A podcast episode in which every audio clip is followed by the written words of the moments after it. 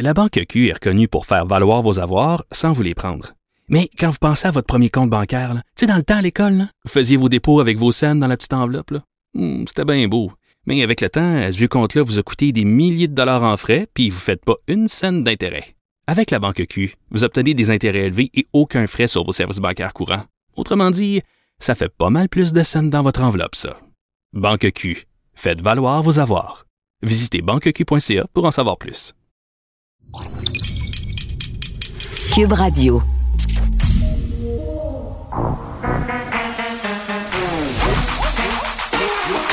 Elle a une opinion sur tous les sujets. Pour elle, toutes les questions peuvent être posées. Geneviève Peterson. Cube, Cube- Cube- Cube Radio. Salut tout le monde, j'espère que vous allez bien. Bienvenue à l'émission. On va être ensemble pour les prochaines deux heures et demie. Et là, évidemment, on va aller très, très bientôt au point de presse qui sera tenu aujourd'hui par Christian Dubé et Horacio Arruda. Évidemment, euh, bilan de la pandémie, ça c'est incontournable. On est à 582 cas aujourd'hui. C'est le deuxième quand même plus haut total euh, qu'on a connu depuis quelques jours. Donc la situation demeure préoccupante. Et là, la question qui se pose, c'est est-ce qu'on va relever les différents niveaux d'alerte? Est-ce que Montréal va passer au rouge? Parce qu'on a quand même euh, beaucoup de cas chez nous. Euh, je me demande aussi si pendant la période de questions, euh, on questionnera Horacio Arruda et euh, M. Dubé à propos des déclarations qui ont été faites par Marguerite Blais, hein, quand même, euh, qui, en quelque sorte, sur leur dos la situation euh, catastrophique dans les CHSLD. D'ailleurs, on aura Marie Rinfrette, tantôt la protectrice du citoyen, qui a remis son rapport euh, et où justement elle dénonce le laxisme de l'État. Donc, est-ce que euh, le docteur Horacio Arruda et ceux qui occupent ces fonctions-là au niveau du ministère de la Santé, euh, donné, devraient rendre des comptes pour ce qui se passe dans nos institutions depuis 20, 30 ans. Puis je trouve ça un peu facile aussi euh, que Marguerite Blais se lave un peu les mains en disant Ah, j'avais pas vraiment de pouvoir, je pouvais pas vraiment faire grand-chose. Euh, et un peu jette le bébé avec l'eau du bain en disant euh, que la responsabilité vient d'en haut, parce qu'elle aussi directement interpellé euh, M. Legault, qui est encore en confinement. Et là, on voit euh, sur la télé que le point de presse va bientôt commencer. Je pense qu'on va y aller. Ah non, il va pas tout de suite. Donc, c'est ça. Est-ce qu'on va repasser, euh, est-ce qu'on va rehausser les niveaux d'alerte? Moi, ce matin, j'étais assise avec mes enfants à la table et ma fille euh, me demandait si on allait passer au rouge. Peut-être que ce point de presse-là sera nous apporter des réponses. On y va tout de suite. La santé publique suit quotidiennement, comme vous pouvez imaginer, l'évolution de, la pandémie. À la lumière des, des données des, euh, derniers jours, euh, la santé publique fait passer la MRC d'Avignon en Gaspésie euh, au jaune. Le reste de la Gaspésie, les îles de la Madeleine, restent au même code de couleur, c'est-à-dire le, code vert. Les autres régions conservent le même code de couleur. Alors ça, c'est où nous en sommes aujourd'hui. Mais encore une fois, je le répète, ça peut changer vite, mais c'est là que nous en sommes aujourd'hui. Maintenant, euh, j'aimerais faire quelques points qui sont, à mon sens, importants sur, euh, et c'est mon deuxième point, sur la question des contacts sociaux. Euh, Au-delà des, paliers, des zones, des couleurs, etc., il y a vraiment de la contagion, de la contamination communautaire importante. Et ça, je pense qu'il faut que les Québécois le, le réalisent. Puis, je sais qu'on le dit souvent que c'est la principale source de contamination, que c'est très différent de la première vague. Je sais que vous êtes peut-être tanné que je répète ça, mais je pense qu'on doit vraiment freiner cette vague-là, de cette contagion-là, puis on doit la casser. Et, moi, ce que, ce que je, je demanderais euh, aux Québécois, on a mis des règles très, très claires pour ce qui est de, ce qu'on doit euh, surveiller en termes sanitaires. Je ne les répéterai pas, vous le savez, au niveau des mains, la distanciation.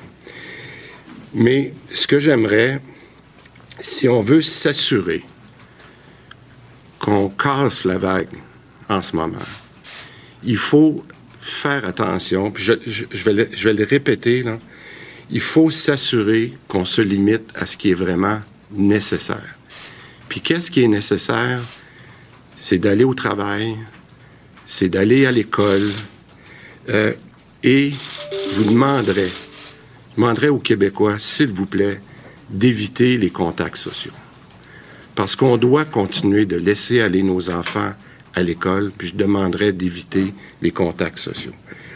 Puis donc, à partir de maintenant, ce que j'aimerais, c'est que vous évitiez, puis je le dis dans la mesure du possible, on a le choix en ce moment, puis c'est un choix d'équilibre entre un confinement qu'on a connu, sur lequel on ne veut pas retourner, et de faire des sacrifices au niveau de nos contacts sociaux.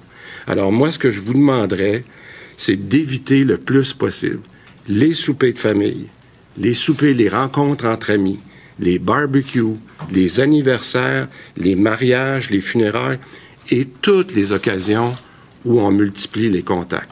Alors aujourd'hui, je ne rentrerai pas dans le débat des chiffres, mais je vous demande juste une chose. S'il vous plaît, dans les prochains jours, évitez les contacts sociaux. Parce que le message que je veux envoyer aujourd'hui, puis encore une fois, je veux être très, très clair, c'est que la contamination actuelle que l'on a, elle vient de nos rassemblements entre familles puis entre amis. Je le sais que je le répète souvent, mais c'est là qu'on se fait mal à nous-mêmes. Et j'aimerais qu'on fasse une différence dans les prochains jours. Parce que je vais être franc, là, je vais être très honnête avec ce que je vois en ce moment. Si on continue comme ça, on va rentrer dans le mur. Je le répète, je pense que si on continue avec les niveaux de contacts sociaux qu'on a en ce moment, on va rentrer dans le mur. Puis au contraire, si on fait des efforts maintenant, ça va faire une différence. Et c'est ça que je demanderais aux Québécois. Ça, c'était mon premier message. Bon, on va essayer de trouver des bonnes nouvelles où on peut en avoir. Il y en a. Encore une fois, euh, j'ai une bonne nouvelle, puis euh, ça n'en prend ces temps-ci des bonnes nouvelles. Alors, pour moi, euh, on a encore fait appel aux Québécois. Vous vous souvenez, il y a quelques jours, j'ai demandé aux Québécois de, de repasser dans le, site de Je contribue parce qu'on avait, on avait besoin, notamment pour, les, euh, pour le dépistage et pour la question aussi des enquêtes pour aider les équipes de, santé publique. Mais c'est quand même, au cours des derniers jours, quand même un petit peu plus que deux jours, on a eu de plus de 4000 personnes qui ont répondu à l'appel. Et ça, c'est significatif. Encore une fois, on voit non seulement euh, l'intérêt pour les Québécois, mais cette compassion-là de venir, euh, de venir nous aider à un moment critique. Alors, euh, moi, premièrement, je veux les remercier parce que ça s'est fait excessivement rapidement. Et je sais qu'on est un petit peu plus que 4000, mais je veux être prudent dans les chiffres parce que on a déjà eu des fois des surprises. Il y a des gens qu'on doit... Euh, il, va y avoir en ce moment... Il y a déjà des discussions parce que lorsque les gens s'inscrivent, puis j'inviterai les gens à continuer à s'inscrire parce qu'on en a besoin beaucoup, vous le savez. Quand les gens s'inscrivent, il y a une analyse qui se fait de leurs adresses et leur candidature est envoyée automatiquement dans les bons CIS ou CIUS qui est le plus proche possible de leur adresse. Alors en ce moment, il y a un travail qui se fait directement par les centres régionaux pour analyser les, candidatures, puis je vous dirai au cours des prochaines semaines comment ça évolue, mais c'est tellement une bonne nouvelle d'avoir accès à ces gens-là qui nous apportent leur connaissance. Puis encore une fois, je dis, c'est pas juste des bras, c'est des têtes, des gens qui ont des connaissances importantes qui peuvent nous aider et des qualifications professionnelles souvent qui viennent nous aider. C'est plus de 4000, mais j'inviterais ceux qui ne l'ont pas fait encore de venir parce qu'on en a besoin, on va en avoir besoin dans toutes les régions du Québec. L'autre bonne nouvelle, deux aujourd'hui. L'autre bonne nouvelle pour moi, c'est toute la question des cliniques de dépistage. Pour ceux qui ne l'auraient pas noté déjà, euh, depuis hier, on a mis un site sur notre site de québec.ca, on a mis les temps d'attente de nos cliniques, des centres de dépistage. Si vous, si vous allez voir en ce moment québec.ca, barre oblique euh, test ou délai, je ne me souviens pas exactement, vous allez le retrouver facilement sur le site. Vous voyez un déroulement de tous les sites euh, de dépistage euh, en temps réel. La dernière fois que j'ai regardé, c'était à midi et quelques minutes. Et ça, c'est remis à jour. Alors, les gens peuvent aller voir le site de dépistage, le, le- centre de dépistage, pardon, qui, qui est le plus près de chez eux, et de voir c'est quoi les temps d'attente. Les temps d'attente sont 0, 30 minutes, 30, 60 minutes, etc. Alors, vous pouvez aller voir, puis on s'assure que euh, les sites vont être mis euh, à jour le plus régulièrement. Alors, euh, puis je dirais, euh, je dirais en terminant, terminant, euh, je le sais que c'est pas facile. Puis je le sais que malheureusement pour les journalistes qui sont ici ou les Québécois, je vais avoir besoin de revenir vous voir encore avec le, le docteur Arruda dans les prochains jours, les prochaines semaines, parce qu'on est loin d'avoir fini. Mais je répéterai la demande que je fais aux Québécois, s'il vous plaît, aujourd'hui. Dans les prochains jours, dans les prochaines semaines, si on veut casser la vague, on doit faire un effort pour minimiser nos contacts sociaux. Peu importe dans quelle région vous êtes en ce moment, peu importe le code de couleur, je vous demanderai de faire un effort pour minimiser vos contacts sociaux dans les prochains jours. Um, I'll say a few words in, in English. Uh, Je pense que le message est assez clair, là. Hein? 582 cas. Euh, on change pas le code de couleur. On conserve euh, les mêmes couleurs un peu partout à l'échelle de la province. Mais Christian Dubé le dit, le martèle, le répète. Euh, il faut faire un effort parce que ça peut changer vite et on le sait. Si on s'en va vers le rouge, il va falloir dire adieu à certaines libertés qu'on avait retrouvées. Par exemple, euh, celle de sortir de chez nous, tout simplement, juste pouvoir sortir de nos maisons, euh, fréquenter des gens, voir des amis. Parce que là, pour l'instant, ce qu'on nous demande, c'est de mettre la pédale douce un peu justement sur nos contacts sociaux parce que la contamination communautaire, elle est là, elle est importante et c'est là-dessus Christian Dubé insiste. Il faut garder ça aux contacts qui sont essentiels. Hein? Les contacts qui sont essentiels, comme le travail, aller à l'école. Euh, et là, c'est pas le temps de faire des soupers d'amis. Puis moi, je me suis loué un chalet avec des amis euh, dans trois semaines dans une région euh, qui a le même code de couleur que Montréal. Donc, on se disait, on va être correct, on on n'enfreindra pas la loi de la santé publique. Euh, justement, ben, c'est pas, c'est pas interdit, mais c'est recommandé de pas voyager euh, dans des régions euh, qui sont justement pas dans le même code de couleur que nous. Mais là, est-ce que ça sera possible pour ceux, parce qu'on le sait, le marché des chalets, c'est absolument fou en ce moment. C'est à peu près la seule chose à faire pour se changer les idées. Donc, les locations, c'est plein aux heures. Je ne sais pas si ça va avoir lieu. Je ne sais pas si on va pouvoir y aller. Et je sais que je ne suis pas la seule dans cette situation-là. Il y a des gens qui me posaient des questions hier à savoir est-ce qu'on allait réinterdire la location de chalets. Là, on n'est pas rendu là. On n'est pas rendu non plus à refermer des trucs. Mais tu sais, là, moi, je pose la question, puis c'est exact. Je me demandais ça pendant qu'il parlait, M. Dubé. Si on est en train de nous dire, OK, Là, euh, pour un petit bout, là, on va se slacker les rencontres. On n'ira plus dans des mariages, les funérailles, on met hold là-dessus. Puis ça, c'est terrible, on le sait. Il y a des familles endeuillées qui attendent déjà depuis le printemps pour faire des célébrations là, parce que justement, ils ne voulaient pas vivre des funérailles COVID parce que c'est assez spécial quand même, puis c'est assez contraignant. Euh, et évidemment, euh, ceux qui font ces célébrations-là et ceux qui préparent les corps, les salons mortuaires et tout ça ont pris du retard. Il y a des, il y a des longues listes, il y a des délais. là. Donc, est-ce qu'on on va encore devoir repousser? C'est assez douloureux pour les familles. Je peux comprendre là, qu'en ce moment, on veut en quelque sorte pouvoir célébrer les gens, mais il va falloir attendre là aussi euh, les, les épluchettes de blé d'Inde, les barbecues faut vraiment euh, faut vraiment mettre un wop là-dessus si on veut pas se retrouver dans une situation puis c'est ça moi je me posais la question Là, on fait tout ça, on nous dit, OK, on met un haut là-dessus, mais est-ce qu'on continue à aller au resto? On continue à aller au gym? On continue toutes ces affaires-là.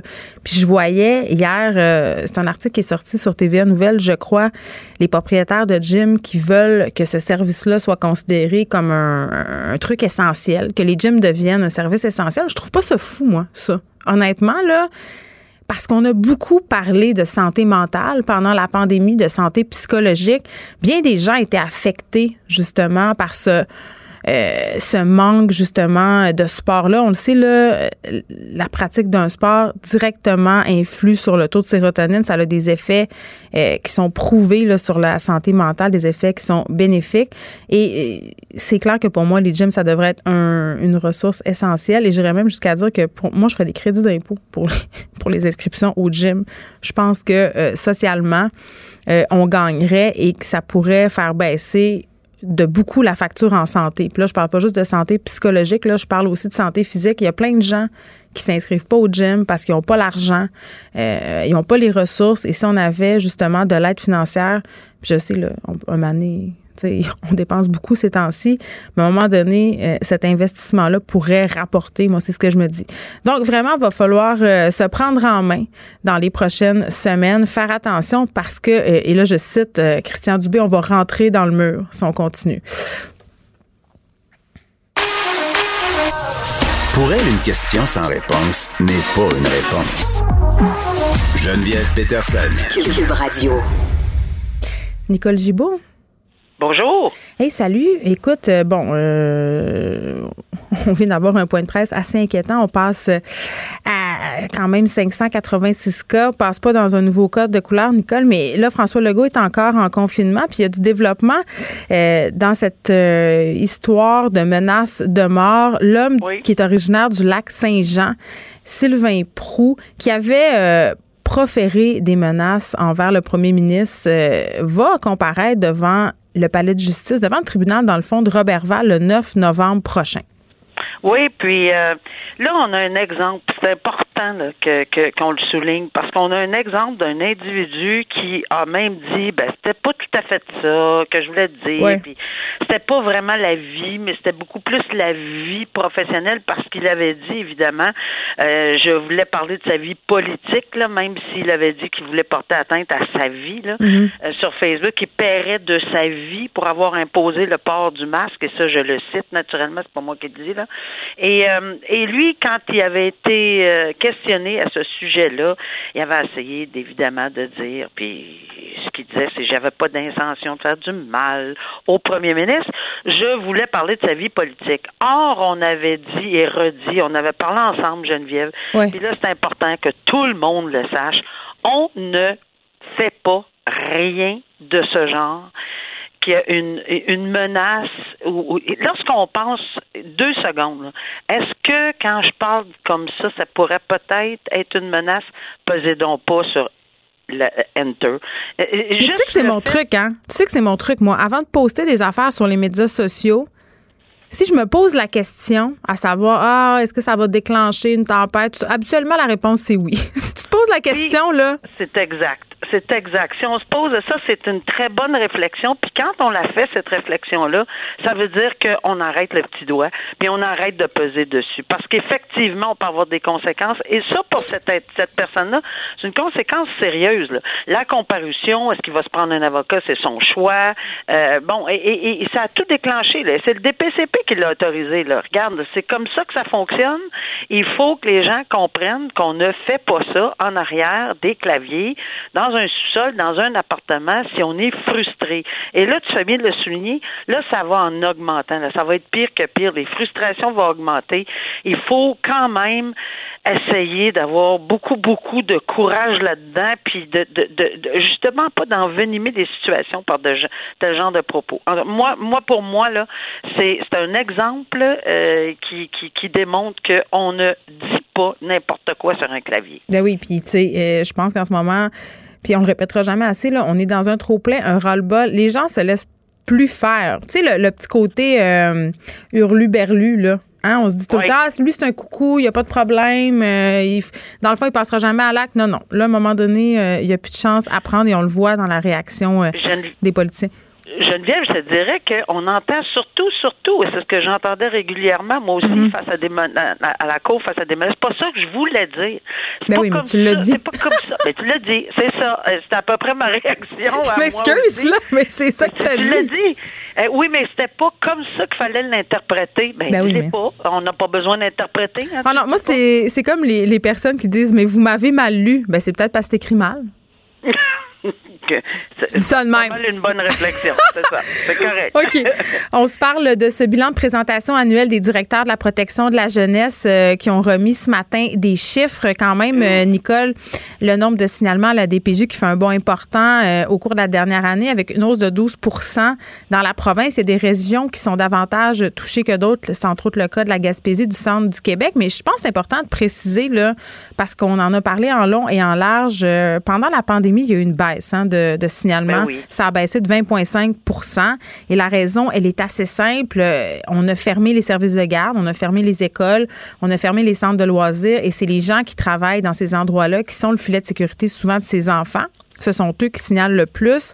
Donc, ça peut, ça explique euh, la baisse des signalements et ce rebond après là qu'on a connu, c'est parce que là, on a 12% de cas euh, supplémentaires. C'est directement en lien avec la fin du confinement. là. Dès que ça a été fini, on l'a vu, là, ça a recommencé à signaler euh, et c'est ce qui nous vaut ce bond de 12 Oui, puis je pense que tout le monde était inquiet, incluant le gouvernement. Tout le monde, on a, euh, on, on- sais, on le savait que malheureusement avec le confinement, euh, lorsque il se passe des choses en arrière des portes closes dans une maison, euh, les petits enfants, souvent, on voit les séquelles, malgré qu'on en a échappé. Là, on s'entend là, on, on, on, on reviendra pas nécessairement là-dessus, mais on voit nécessairement. Là maintenant, les gens peut-être que les, les professeurs, les garderies, euh, etc. étaient plus euh, en alerte et doivent être très, très en alerte dans les circonstances.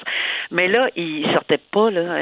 c'est- assez difficile. Et moi, j'avais vraiment une pensée pour ces, ces tous les petits-enfants qui, qui devaient souffrir au Québec parce que Ouais. oui, il y a eu de la souffrance. Et moi, ça, ça m'atteint de penser qu'ils ont souffert, et il faut le dire, presque en silence, parce qu'il y avait malheureusement personne. Je sais qu'ils ont déployé, mais, mais tu sais, le petit enfant de 2-3 ans, il, il est peut-être pas agile pour faire le 911, puis il pense, il l'a pas, là. Tu sais, Il peut pas pas, ça, il peut pas le dire. Tu sais, peut pas le dire, peut pas le faire. Par contre, euh, à la garderie, peut-être qu'il y aurait eu une petite marque ou quelque chose. En tout cas, c'est vraiment Ouais. désolant. Mais là, ce que je vois, puis ce qui m'intéresse de voir, c'est que on parle d'unir les forces. Et c'est c'est la méthode. Il faut vraiment l'échapper dans la petite fille martyre de Grande-Bay. Il faut vraiment unir les forces, parler, pas de silo individuel, pas en vase clos, mais de, de tu sais, demander à ces gens-là de, de, de donner l'information, de vérifier les informations, d'aller sur place. Les voisins, les voisins, les gens ordinaires, si on pense qu'on n'est pas interpellé, c'est pas vrai. Le public est interpellé quand on voit quelque chose, quand un enfant, quand on voit quelque chose qui est vraiment pas dans, dans, dans la normalité. Je parle pas d'un enfant là, qui pleure parce qu'il n'a pas trouvé son, son, son joujou ou quelque chose. On, on peut comprendre qu'il y a des situations où euh, c'est- vraiment un devoir de le faire, là, vraiment. Puis si on l'échappe et qu'on a fait une fois de trop, ben on a, tant mieux. J'aime mieux Oui, qu'on puis on le fasse. là. je pense qu'il y a eu euh, quand même un, un truc que j'aimerais souligner. Là. Il y a eu ces reportages sur la DPJ il y a quelques années, là, de parents pris dans l'engrenage qui étaient accusés faussement puis que ça les mettait vraiment dans des situations pas faciles avec la direction de la protection de la jeunesse. Puis je pense qu'à cause de ça, euh, il y a des gens qui hésitent à signaler en se disant, tu sais, si c'est pas vrai. Puis je veux juste dire, là, parce qu'on a des chiffres quand même assez précis là, qui sortent euh, de ce rapport-là ce matin. Tu sais, cette, cette année, on a eu 300. euh, en fait, à chaque jour, Nicole, il y a 324 situations déclarées. OK? Et mais là-dessus, là, euh, il y a juste 36,8% des signalements qui sont retenus. Là. Donc, tu sais, la DPJ fait son travail. Des fois, c'est vrai qu'on parle souvent des fois où la DPJ l'échappe, là. Oui. Mais la plupart du temps. Ben euh, oui, c'est sûr, c'est sûr. Mais je dirais que au-delà des statistiques, là, oui, c'est vrai, puis ça c'est frappant, puis tu fais bien, Geneviève, de le souligner, mais au-delà de ceci, mettez un visage d'enfant. Choisissez votre visage d'enfant là, qui pleure, là, puis mettez-le en arrière de ça pour voir la réalité. Parce que ça, là, ça, ça frappe. Les chiffres, oui, c'est important. Oui, c'est bon pour les statistiques, puis oui, c'est important de les garder. Mais en arrière de chacun de ces cas-là, il y a une tristesse, il y a une peine, il y a une détresse, puis c'est la vulnérabilité au maximum. Alors, euh, il faut vraiment que chacun de nous, que chacun des, l'unification, que ce soit individuelle ou à travers de, l'école, les médecins, l'hôpital, euh, la DPJ, tout le monde euh, regarde euh, de, près à la loupe euh, les, les, les petits enfants qui souffrent. Très bien, Nicole Gibault, on te retrouve demain. Euh, tu sais, moi, j'avais envie de dire, on le sait, là, pendant le confinement, il y, a des, il y a eu des conséquences qui ont été lourdes dans certaines familles. Il y a eu des situations d'abus physiques, de mauvais traitements psychologiques. Il y a des enfants aussi qui ont été témoins de situations de violence conjugale. Parce que la tension a monté dans les familles pendant le confinement. Euh, il y avait le fait d'être pognés ensemble dans la même maison. Il y avait les problèmes financiers aussi auxquels euh, certaines familles font face. Euh, une personne qui travaille plus non plus, tu peut-être certaines femmes violentées avaient la paix pendant que l'autre est en train de travailler ou vice-versa. Là, on le sait, il y a des femmes qui sont dans des dynamiques de violence psychologique aussi. Donc, peu importe, là, ça donnait peut-être un petit break. Et là, ce qui est inquiétant, en tout cas, moi, ça m'interpelle vraiment beaucoup, c'est qu'il y a des enfants qui sont vulnérables en ce moment qui ne sont pas retournés à l'école. Et ça, c'était soulevé ce matin euh, dans le rapport des directions de la protection de la jeunesse. Ces enfants-là qui sont vulnérables, qui ont des insécurités physiques, psychologiques et souvent alimentaires, il y a une partie d'entre eux qui ne sont pas de retour sur les bancs d'école parce que leurs parents ont choisi de les scolariser à la maison. Et ça, ça demeure préoccupant parce que qui va signaler ces enfants-là? Ce ne sera pas l'école. Donc, c'est notre job. C'est notre job à nous qui voyons des situations problématiques, de prendre le téléphone, d'appeler, d'écrire un courriel. Euh, mais parfois, ce qui est plate, c'est que ça paraît pas ça paraît pas à l'extérieur et surtout quand on parle de violence psychologique. Et je veux qu'on parle un peu des intervenants parce que souvent on leur tape sa tête les intervenants là, puis on, voit plein d'histoires passer, l'histoire de la petite fille de Granby, cette histoire aussi à Hochelaga cet été où une jeune fille a perdu la vie aux mains de sa mère. Euh, il y avait eu des signalements à la DPJ, la DPJ s'était pointée. C'est facile de dire ah, ce sont des incompétents, les travailleurs sociaux font pas leur job comme du monde, mais les travailleurs sociaux en ce moment là ils ont les mains liées. 80% de leur temps, là, ils le passent dans la paperasse, à écrire des rapports pour les tribunaux. Et moi, ça me met en maudit parce que il me semble que quand on a créé la DPJ là, dans les années 70, c'était pour protéger nos enfants. Je veux dire, ça s'appelle la direction de la protection de la jeunesse. Et là, j'ai l'impression que la machine, elle est tellement lourde, tellement écrasante que l'enfant et sa protection, euh, c'est plus au centre de la mission.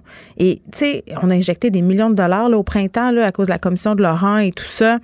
Euh, c'est pas suffisant. On en a reçu ici des gens euh, qui travaillent en centre. On en a parlé, euh, on, en, on en a parlé avec des travailleurs sociaux de ces, de ces ressources insuffisantes. Les millions qui ont été injectés sont à peine couvre à peine les, dépenses, sont à peine suffisants pour garder la tête hors de l'eau. On peut pas créer en ce moment des nouvelles ressources, des nouvelles jobs. Puis j'espère qu'on va sortir de ce système des quotas. Hein? Les systèmes de quotas, là, on le sait, là, depuis la réforme Barrette, ça atteint toutes les domaines en santé, ça a touché aussi la DPJ, euh, devoir régler des cas à un moment donné.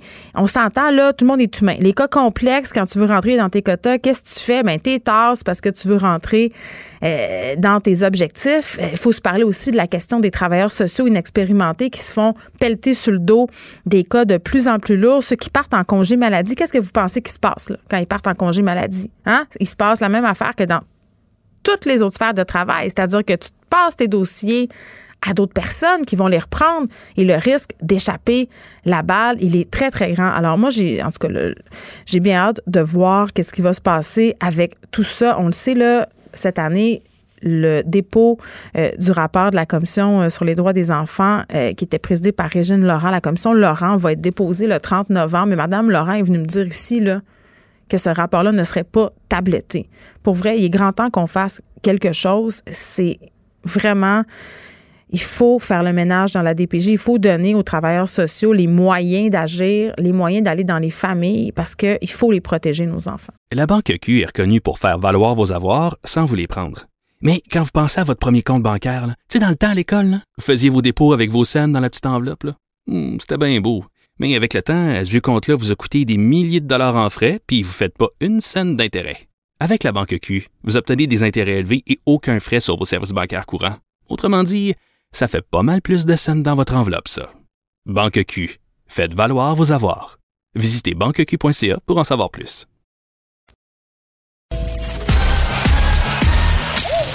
Geneviève Peterson. Elle réécrit le scénario de l'actualité tous les jours. Vous écoutez Geneviève Peterson. Cube Radio. Bon, euh, on attend tous et tout un vaccin euh, pour la COVID-19, mais qui va les donner, ces vaccins-là? Hein, vous pensez, ben, les infirmiers, les infirmières, les médecins? Eh bien, paraîtrait-il euh, que des psychologues et des sexologues pourraient être appelés à nous vacciner? En effet, le ministère de la Santé et des Services sociaux cherche à constituer un nouveau bassin de professionnels de la santé pour administrer le vaccin contre l'influenza et éventuellement contre la COVID-19. Donc, cherche à recruter. Et là, il y a une lettre sous-ministre qui a été envoyée à cet effet aux différents ordres professionnels et ça soulève vraiment plein de questions. On rejoint tout de suite Denis Leclerc, qui est psychoéducateur et président de l'Ordre des psychoéducateurs et psychoéducatrice du Québec. Bonjour, Monsieur Leclerc. Bonjour, Mme Peterson. Bon, d'abord, est-ce que vous l'avez reçue, la fameuse lettre? Oui, on est parmi les destinataires, effectivement. Ah, et quelle a été votre réaction? Ben, euh, évidemment, sur le moment, il y a, une surprise. Hein. C'est pas nous qui, d'entrée de jeu, avons sollicité historiquement euh, euh, cet acte professionnel-là qui correspond pas à l'expertise première de nos de nos professionnels. Mais on comprend malgré tout le contexte, comme vous l'avez bien situé au départ. Hein, c'est une situation totalement exceptionnelle. Et à ce titre-là, ben les, la réflexion et les actions doivent être tout aussi inhabituel et exceptionnel. Puis on comprend un peu la, logique qui a dit, qui s'est dit, ben, on faut essayer d'avoir un bassin plus large de personnes susceptibles de, de, donner euh, euh, de, de donner la vaccination, effectivement, ouais.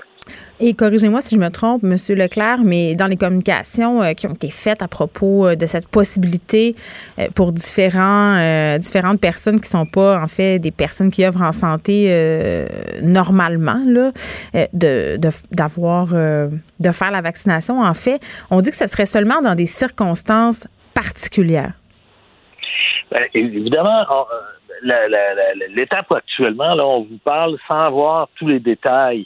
Ça a été une lettre qui nous demandait d'abord, euh, vous savez, c'est un processus pour éventuellement établir un arrêté ministériel. Hmm. Et un arrêté ministériel, euh, c'est de dire est-ce que oui ou non on met les psychoéducateurs. Si on les met pas, ben à ce moment-là, ce qui va se produire, c'est qu'ils euh, ne seront pas parmi les gens susceptibles.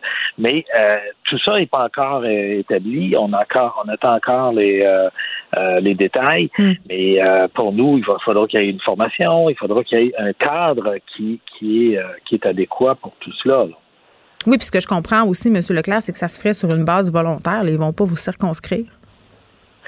en tout cas, c'est évidemment, c'est ce qu'on nous dit et c'est ce qu'on demande. Euh, nous, on n'est pas euh, ouvert à l'idée de contribuer. Hein. On, ben on essaie d'être vraiment partenaires, puis on est tous solidaires, là, que ce soit nos organisations, le gouvernement, la population. Chacun, on essaie de voir comment on peut aborder les choses de manière un peu différente. Hein. Euh, il, y a, il, y a, neuf mois, on n'aurait jamais parlé de cette discussion-là. En tout cas, elle aurait été assez courte. Mais maintenant, on doit le regarder autrement. Et euh, il faut que ce soit sur une base volontaire. Ça, c'est un élément. Vous savez, il y a comme trois grands éléments pour nous là, mm-hmm. sur lesquels on va être très attentif. D'abord, il faut que ce soit sur une base volontaire. On peut pas imposer ça à quelqu'un qui est vraiment pas, c'est pas son, son expertise. Non, mais monsieur, juste, juste de façon très, très, très terre à terre, là, il y a des personnes qui ont peur des aiguilles. OK? Juste. Ils n'iront pas vacciner du monde, là, hein? Tout à fait. Puis, il y a des gens aussi. Ça, euh, euh, tributaire de cette question-là du volontariat, c'est aussi dans l'autre sens où on dit on ne doit pas arriver puis euh, utiliser cette, euh, cette nouvelle situation-là pour justifier du délestage. Parce que pour nous, ah. les psychoéducateurs, oui, ils ont une rigueur, ils ont certaines qualités qui peuvent les amener en autant qu'on leur donne une formation particulière là-dessus, puis qui doit être qui doit être adéquate, ce à quoi on sera bien attentif. Mais d'abord et avant tout, c'est des gens qui sont dans le domaine de la santé mentale et des relations d'aide en général, et ils ont une expertise pour les clientèles en difficulté d'adaptation. Et cette expertise-là, là, là, c'est pas personne d'autre qui peut prendre leur place. Et eux, ils doivent être en poste quand ils le sont. Donc, que ce soit volontaire parce que quelqu'un travaille à temps partiel, il est prêt à compléter, ou les fins de semaine, ou quelqu'un qui, supposons, est en pratique privée, puis a, une baisse de clientèle, puis dit, ben, moi, je suis prêt à contribuer. Tout ça, ça va en autant que ça n'apporte pas euh, un délestage, donc une, coupure de service pour d'autres clientèles. Ben, être attentif à ça. C'est tellement important de le souligner, je trouve, parce que moi, c'est une des questions que je me posais quand, quand j'ai vu ça circuler. Je me suis dit, Ben, écoute, on parle déjà tellement du manque de ressources en santé mentale, des listes d'attente qui sont longues. Souvent, les gens n'ont pas accès justement à des psychoéducateurs, à des psychothérapeutes, à des psychologues, à des sexologues. Tu sais, c'est compliqué, là, si on passe par le public, d'avoir accès à ces ressources-là. Je me dis, on va. Est-ce que ce sont vraiment les bons professionnels à aller chercher pour vacciner la population? Ils sont déjà tellement occupés à faire un travail important. Ben, vous avez tout à fait raison. L'idée, j'y reviens, c'est en autant que cette situation-là n'apporte pas une baisse de service. Inévitablement, les gens ils sont à, gauche ou à droite, il va y avoir un enjeu. Là, mais c'est pour ça que je dis, a une question de volontariat.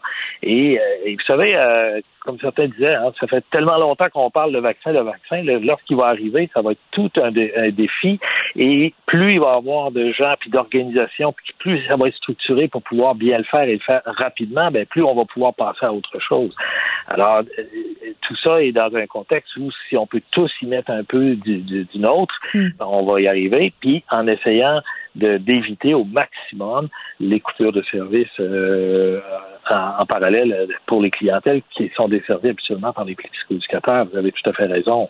Et là, M. Leclerc, est-ce que vous avez consulté vos membres? On n'a pas. Euh, écoutez, c'était c'est une situation où on se retrouvait dans une, exploration dans le fond du ministère qui nous mm. disait est-ce que euh, vous pensez que ça peut être possible. Là, on, y a réfléchi. Puis ensuite de ça, il nous demandait d'estimer le nombre. Mais étant donné que les conditions puis tout le cadre n'est pas encore très précis, les, consulter sur euh, quelque chose aussi hypothétique, on a jugé que c'était peut-être pas encore le temps. On, risque de le faire lorsque les conditions vont être davantage claires. Euh, mais euh, non, on n'a pas, on pas mis en branle une consultation auprès de nos membres actuellement là-dessus. J'imagine que vous avez dû avoir des échos. Certains d'entre eux ont dû vous écrire pour poser des questions et pour dire, écoutez, moi, je rien à voir à faire avec ça. Ben, étonnamment, euh, ceux qui les premiers ont réagi, mais la nouvelle est assez récente, ils ont plutôt dit ben euh, on, comprend qu'il peut y avoir une contribution, on entend que ce soit volontaire, et à ce titre-là, les gens individuellement, ceux qui nous ont mm. écrit, ont entre autres dit ben moi, si je peux contribuer, je vais, je vais le faire. Certains probablement ne seraient pas à l'aise de le faire. Euh, puis, en autant que c'est volontaire, l'idée n'est pas de dire les, les 5500 psychosecrétaires vont tout à coup, du jour au lendemain, vont être, mm. tous des vaccinateurs, mais s'il y a un certain pourcentage, prenons un 5 de gens qui sont intéressés, ben c'est un 5% de, de bras de plus qui vont aider à, la, à l'effort commun, l'effort collectif. Et en autant que les gens disent, moi, ça me contraint pas de le faire, ben, j'anticipe pas nécessairement une, opinion très, très négative. En même temps, je comprends très bien que les gens disent, voyons, là, euh, associez-nous pas à ça, c'est pas notre expertise. Oui, puis il y a, la question de l'imputabilité là-dedans aussi, M. Leclerc. Mettons que moi, je, clairement, là, moi, mon premier réflexe, ça serait de vouloir, de vouloir le faire parce que je pense qu'en ce moment, on veut tous et toutes contribuer. sais, mais mettons que ça se passe mal. sais, mettons que tu vaccines quelqu'un, que tu n'es pas infirmier, infirmière, puis que là, y a des complications liées au vaccin euh, et toute la question de la responsabilité là-dedans. Bon, j'imagine que le gouvernement va y penser, là, mais quand même, ça soulève euh, des questions. Mais si jamais ça allait de l'avant, si jamais euh, faisons des, scénarios sur la comète, comme on dit, là, euh, ça mhm. pourrait être une bonne chose euh, dans, dans une certaine mesure que des psychothérapeutes vaccinent. Je pense entre autres aux enfants ou je pense entre autres aux gens qui entretiennent une certaine peur entourant la vaccination. Peut-être que l'approche pourrait être différente. Ben, euh, arriver avec quelque chose d'intéressant. Je veux quand même contextualiser. Hein. Un psychoéducateur en intervention, supposant avec la famille, on va juste hmm. caricaturer, il dira pas tout à coup, ah ben en même temps, regardez, je vais sortir ma petite valise et je vais vous vacciner tout le monde. Ça devra inévitablement se faire dans un cadre complètement autre que sa pratique, un cadre d'une clinique de vaccination. Et vous avez parlé de la responsabilité. Ben, s'il y avait quoi que ce soit, euh, une allergie, euh, une réaction euh, de, de, de, tout ordre, ben, il y aura des des médecins autour. Donc, c'est pas eux qui vont être les les les les, euh, euh, les imputables jusqu'au bout. C'est pas leur expertise. Maintenant, vous avez abordé un autre élément qui est pas inintéressant. Dans ces équipes-là, il y aura aussi des gens qui auront à partir, en plus d'une formation euh, d'appoint, entre guillemets, ou une formation pour, pour être en mesure de vacciner, ben, ces gens-là arrivent avec leur expertise. Eux, ils peuvent peut-être contribuer à, aider des gens qui ont une grande anxiété, des gens qui arrivent là avec des problèmes de santé mentale antérieure, mm ça, peut jouer. Ils peuvent être contributifs dans toute une dynamique d'équipe qui se mettra en branle. Mais là, on n'a pas encore les détails. On peut pas vous dire, oui, regardez, le psychothérapeute va plutôt travailler sur ça euh, bon, mais à la limite, le psychoéducateur pourrait être appelé même s'il n'est pas appelé à être un vaccinateur, à hmm. contribuer justement sur ces volets-là. Donc, il, on va voir comment ça va s'opérationnaliser. Euh, l'idée euh, demeure la même, c'est d'être de, tous ouverts d'abord et avant tout à essayer de contribuer à l'effort collectif en étant rigoureux. Puis nous, ben, notre, mission, c'est la protection du public. Et on ne veut pas que d'un côté, il y ait des dangers pour les gens qui se feraient vacciner. On va être rigoureux là-dessus. Mm-hmm. Et on ne veut pas non plus que ça apporte une baisse de service pour les clientèles qu'on dessert habituellement puis qui, elles, ont besoin d'être qu'il y ait un maintien de service, en tout cas le maximum possible. Monsieur Leclerc, merci. Denis Leclerc, qui est psychoéducateur, président de l'Ordre des psychoéducateurs et psychoéducatrices du Québec. Je vous rappelle que le ministère de la Santé et des Services sociaux cherche à, si on veut, bonifier euh, sa banque de personnes qui pourraient être appelées à vacciner la population euh, contre l'influenza, mais éventuellement aussi contre la COVID-19. Je pense qu'on vient de voir que ça pourrait être une bonne chose dans une certaine mesure. Je vais faire un petit retour sur le dossier Uncle Ben. On s'en est parlé au printemps, euh, toute une réflexion qui a découlé euh, de la foulée du Black, euh, Lives Matter. certaines compagnies, surtout aux États-Unis, mais on le sait, ces gros conglomérats-là fournissent aussi leurs aliments à l'échelle planétaire. C'est le cas d'Uncle Ben. Vous savez, Uncle Ben, c'est le riz, là, boîte orange, un monsieur afro-américain assez, assez typique, assez justement qui correspond à certains préjugés qu'on pourrait se euh, autour des personnes afro-américaines. Et sur la boîte, euh, on consomme ça depuis longtemps, depuis les années 80. Moi, quand j'étais petite, c'était Uncle Ben. c'était Uncle Ben, comme c'était aussi le cas sur les boîtes de mélasse qui étaient facilement, je pense que c'est Aunt Jamila qui était sur les boîtes de mélasse. Et là, vraiment, depuis quelques mois, il y a une réflexion qui s'est amorcée au niveau de ces géants agroalimentaires-là. Et là, ils ont décidé d'y aller. Ça, se parlait, là, ça jasait. C'était même devenu un enjeu euh, dans les médias. Euh, on c'est officiel. On va remplacer le nom et l'image euh, de la célèbre marque de riz Uncle Ben's. Puis la raison, elle est simple. Ça véhicule, je l'ai dit, des stéréotypes sur les Afro-Américains. et dans la foulée du Black Lives Matter, vraiment, il était sorti pour dire, je pense que c'est le temps de faire évoluer notre marque, puis y compris l'identité bon, de cette marque-là et on a choisi de rebaptiser tout ça Ben's Original et justement de l'abandonner. Ce bonhomme-là là, qui vraiment évoquait les plantations euh, aux États-Unis, les plantations de riz euh, qui étaient exploitées grâce à l'esclavage. Faut quand même, faut quand même s'en rappeler. Je pense que c'est important euh, de le souligner. Et moi, je vois ça d'un assez bon oeil qu'il y a des marques. Puis c'est sûr qu'on peut se dire, on peut toujours jouer l'avocat du diable puis dire ah c'est quand on sent la soupe chaude que là on prend des décisions. C'est-à-dire que c'est quand on a un mouvement comme le Black Lives Matter qu'on se rend compte que oups on pourrait mettre un petit peu moins d'argent dans nos poches si la communauté euh, afro-américaine se décidait à ne plus acheter nos produits parce qu'ils sont entre guillemets jugés raciste, mais quand même, euh, je vois ça de bon oeil qu'on fasse des remises en question comme ça, qu'on écoute les consommateurs et même euh, que cette marque-là, quand même, euh, a dévoilé qu'elle s'impliquerait hein, pour financer des programmes de soutien aux communautés noires, notamment dans des États du sud des États-Unis, des États qui sont reconnus pour avoir pratiqué l'esclavagisme. Il y a d'autres compagnies quand même. là, le Rio Bell, c'est la compagnie Mars, mais il y a PepsiCo aussi qui a décidé là, de plus utiliser Angemina, elle, disparaît. Angemina, ça va être fini. Euh, elle était aussi sur des bouteilles de sirop d'érable, si je ne m'abuse. Mais ça fait 130 ans. À un moment donné, il faut arriver en ville. La Banque Q est reconnue pour faire valoir vos avoirs sans vous les prendre. Mais quand vous pensez à votre premier compte bancaire, tu dans le temps à l'école, vous faisiez vos dépôts avec vos scènes dans la petite enveloppe. Hmm, c'était bien beau. Mais avec le temps, ce vieux compte-là vous a coûté des milliers de dollars en frais, puis vous ne faites pas une scène d'intérêt. Avec la banque Q, vous obtenez des intérêts élevés et aucun frais sur vos services bancaires courants. Autrement dit, ça fait pas mal plus de scènes dans votre enveloppe, ça. Banque Q, faites valoir vos avoirs. Visitez banqueq.ca pour en savoir plus. Geneviève Peterson, la déesse de l'information. Vous écoutez Geneviève Peterson, Cube Radio. On va euh, faire un petit suivi sur ce qui s'est passé hier euh, au discours du trône. On a écouté Julie Palette, mais on a pu aussi écouter euh, Justin Trudeau un peu plus tard à la télé à 18h30. Réaction du NPD face à ce discours du trône. Je pense que tout le monde avait hâte de les entendre là-dessus. On est avec Alexandre Boulris, qui est député du NPD dans Rosemont, la petite patrie. Monsieur Boulris, bonjour. Bonjour, Mme Peterson.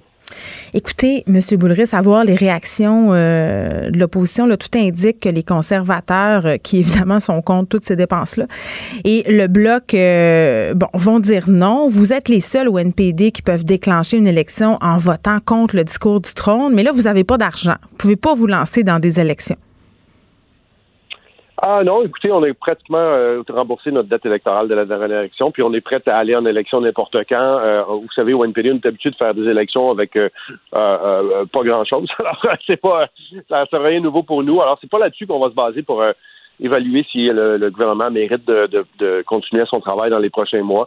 Il y avait des choses intéressantes dans le discours du trône hier, mais ça sentait beaucoup le réchauffer. On avait l'impression un peu de, du jour de la marmotte. C'est-à-dire comme on a fermé le Parlement, puis on a fait une prorogation pour à peu près nous faire répéter les mêmes affaires qui étaient dans la plateforme libérale de de l'automne dernier. Donc, euh, il y a beaucoup de choses qui disent depuis des années, l'assurance médicaments, euh, les soins euh, les soins de garde pour enfants, ça fait 25 ans qu'ils promettent ça, puis ils le font jamais. Il y avait des gros absents dans le discours du trône hier, tout le secteur aéronautique. Hein, on est le seul pays au monde qui n'a pas une stratégie nationale pour l'aérospatiale ou l'aéronautique. rien sur s'attaquer aux paradis fiscaux pour être capable d'aller chercher davantage de revenus pour payer pour tous ces, programmes sociaux-là. Donc, on, est encore à évaluer le discours du trône, mais je pense que Jack Singh le dit aussi très bien depuis quelques jours. Hmm. Tu sais, le discours du trône, c'est quand même les libéraux qui, sortent les violons puis ils, font euh, des, belles chansons. Le vrai test, c'est le, le budget. Est-ce que ça va se concrétiser pour vrai? C'est là où ça risque d'achoper, là. Hmm. Mais, OK, mettons, on jase. Mettons, on jase, là. mettons que vous y allez en élection, là, M. Boulris vous voulez gagner. Euh, mais là, il y a des élections en ce moment en Colombie-Britannique. Les employés électoraux sont les mêmes pour le provincial que pour le fédéral. Donc, si vous voulez déclencher ces élections-là, est-ce que vous allez avoir assez de travailleurs euh, pour mener à bien deux campagnes en même temps?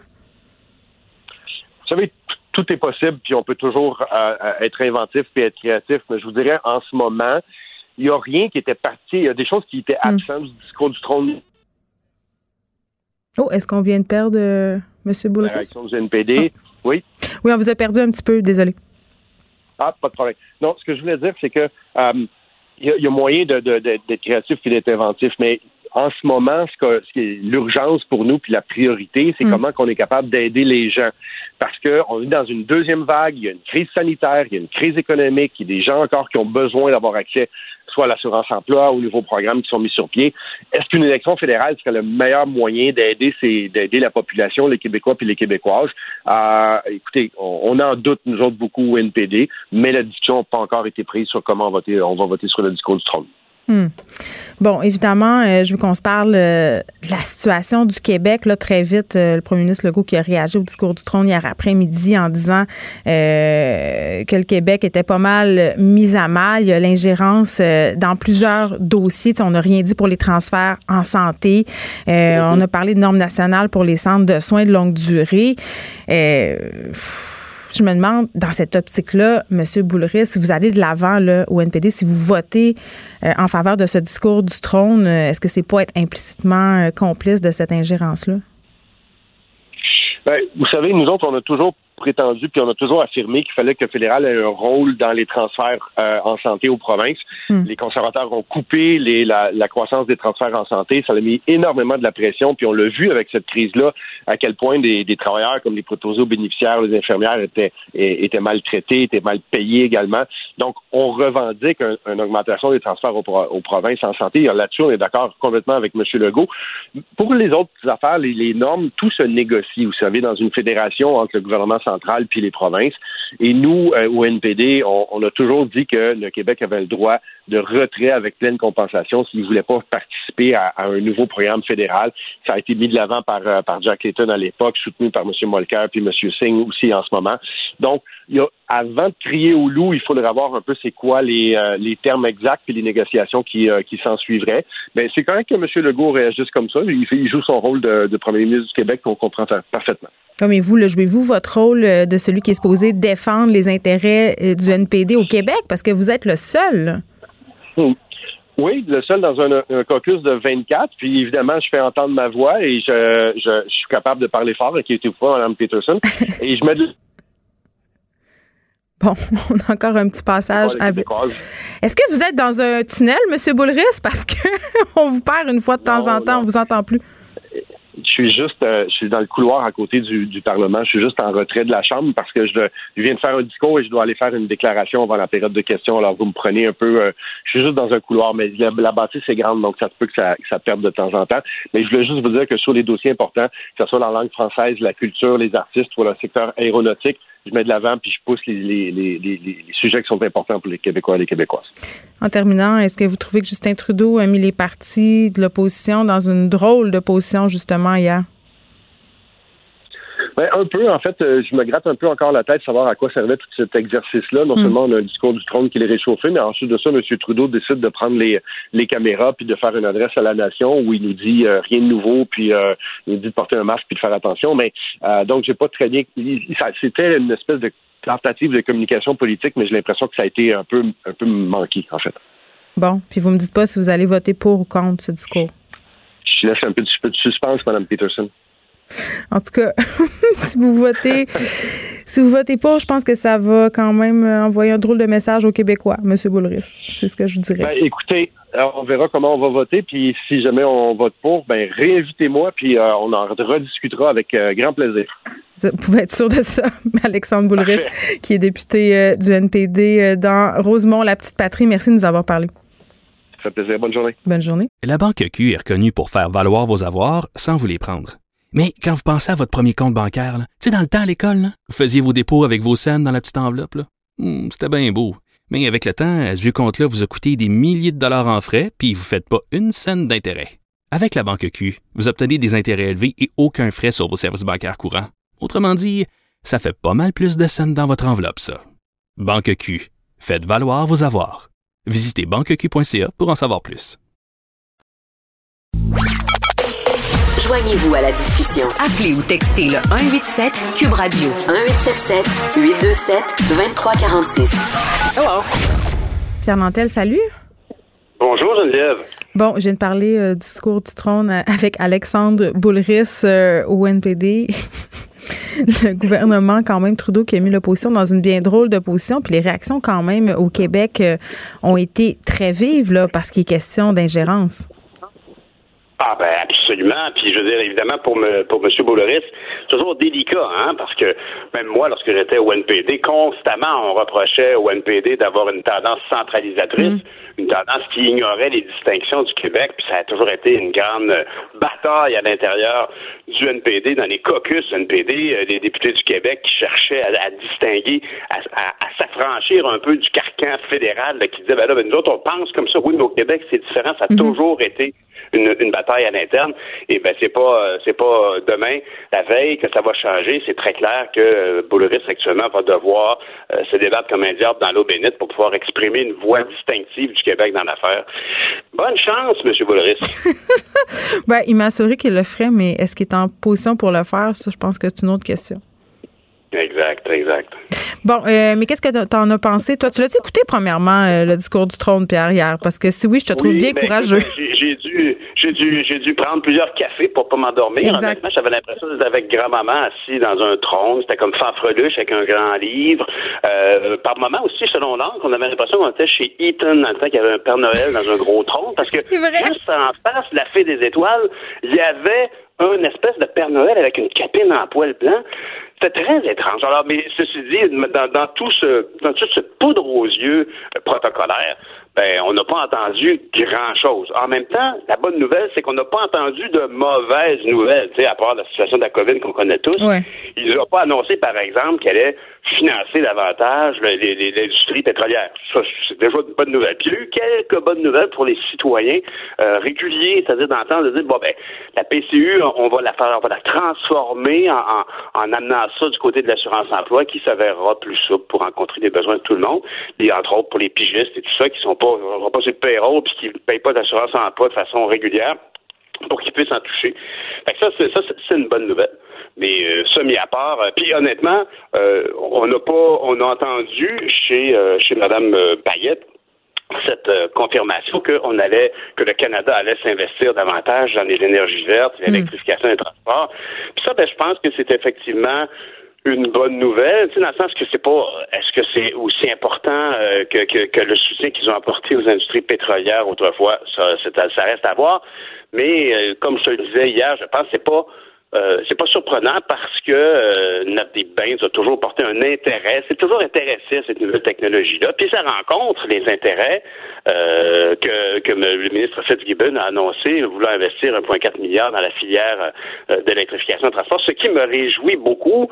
Moi, ça fait, tu sais, je regardais, je regardais un des dépliants que j'avais envoyé dans, les boîtes à lettres des gens d'Orgueil Saint-Hubert en 2016, où c'était ma grande croisade, c'était de dire, ben, il va, il va y avoir une industrie de l'électrification des transport, positionnons-nous, les gens de la rive sud, pour être le, centre de ça, centre d'expertise en électrification des transports. Et je citais euh, Monsieur Zaghib, Karim Zaghib, qui est un, qui est le joueur clé. Là. Personne ne connaît vraiment Karim Zaghib, mais Karim Zaghib, c'est un des, des 100 scientifiques les plus influents dans le monde au niveau de l'électrification des transports.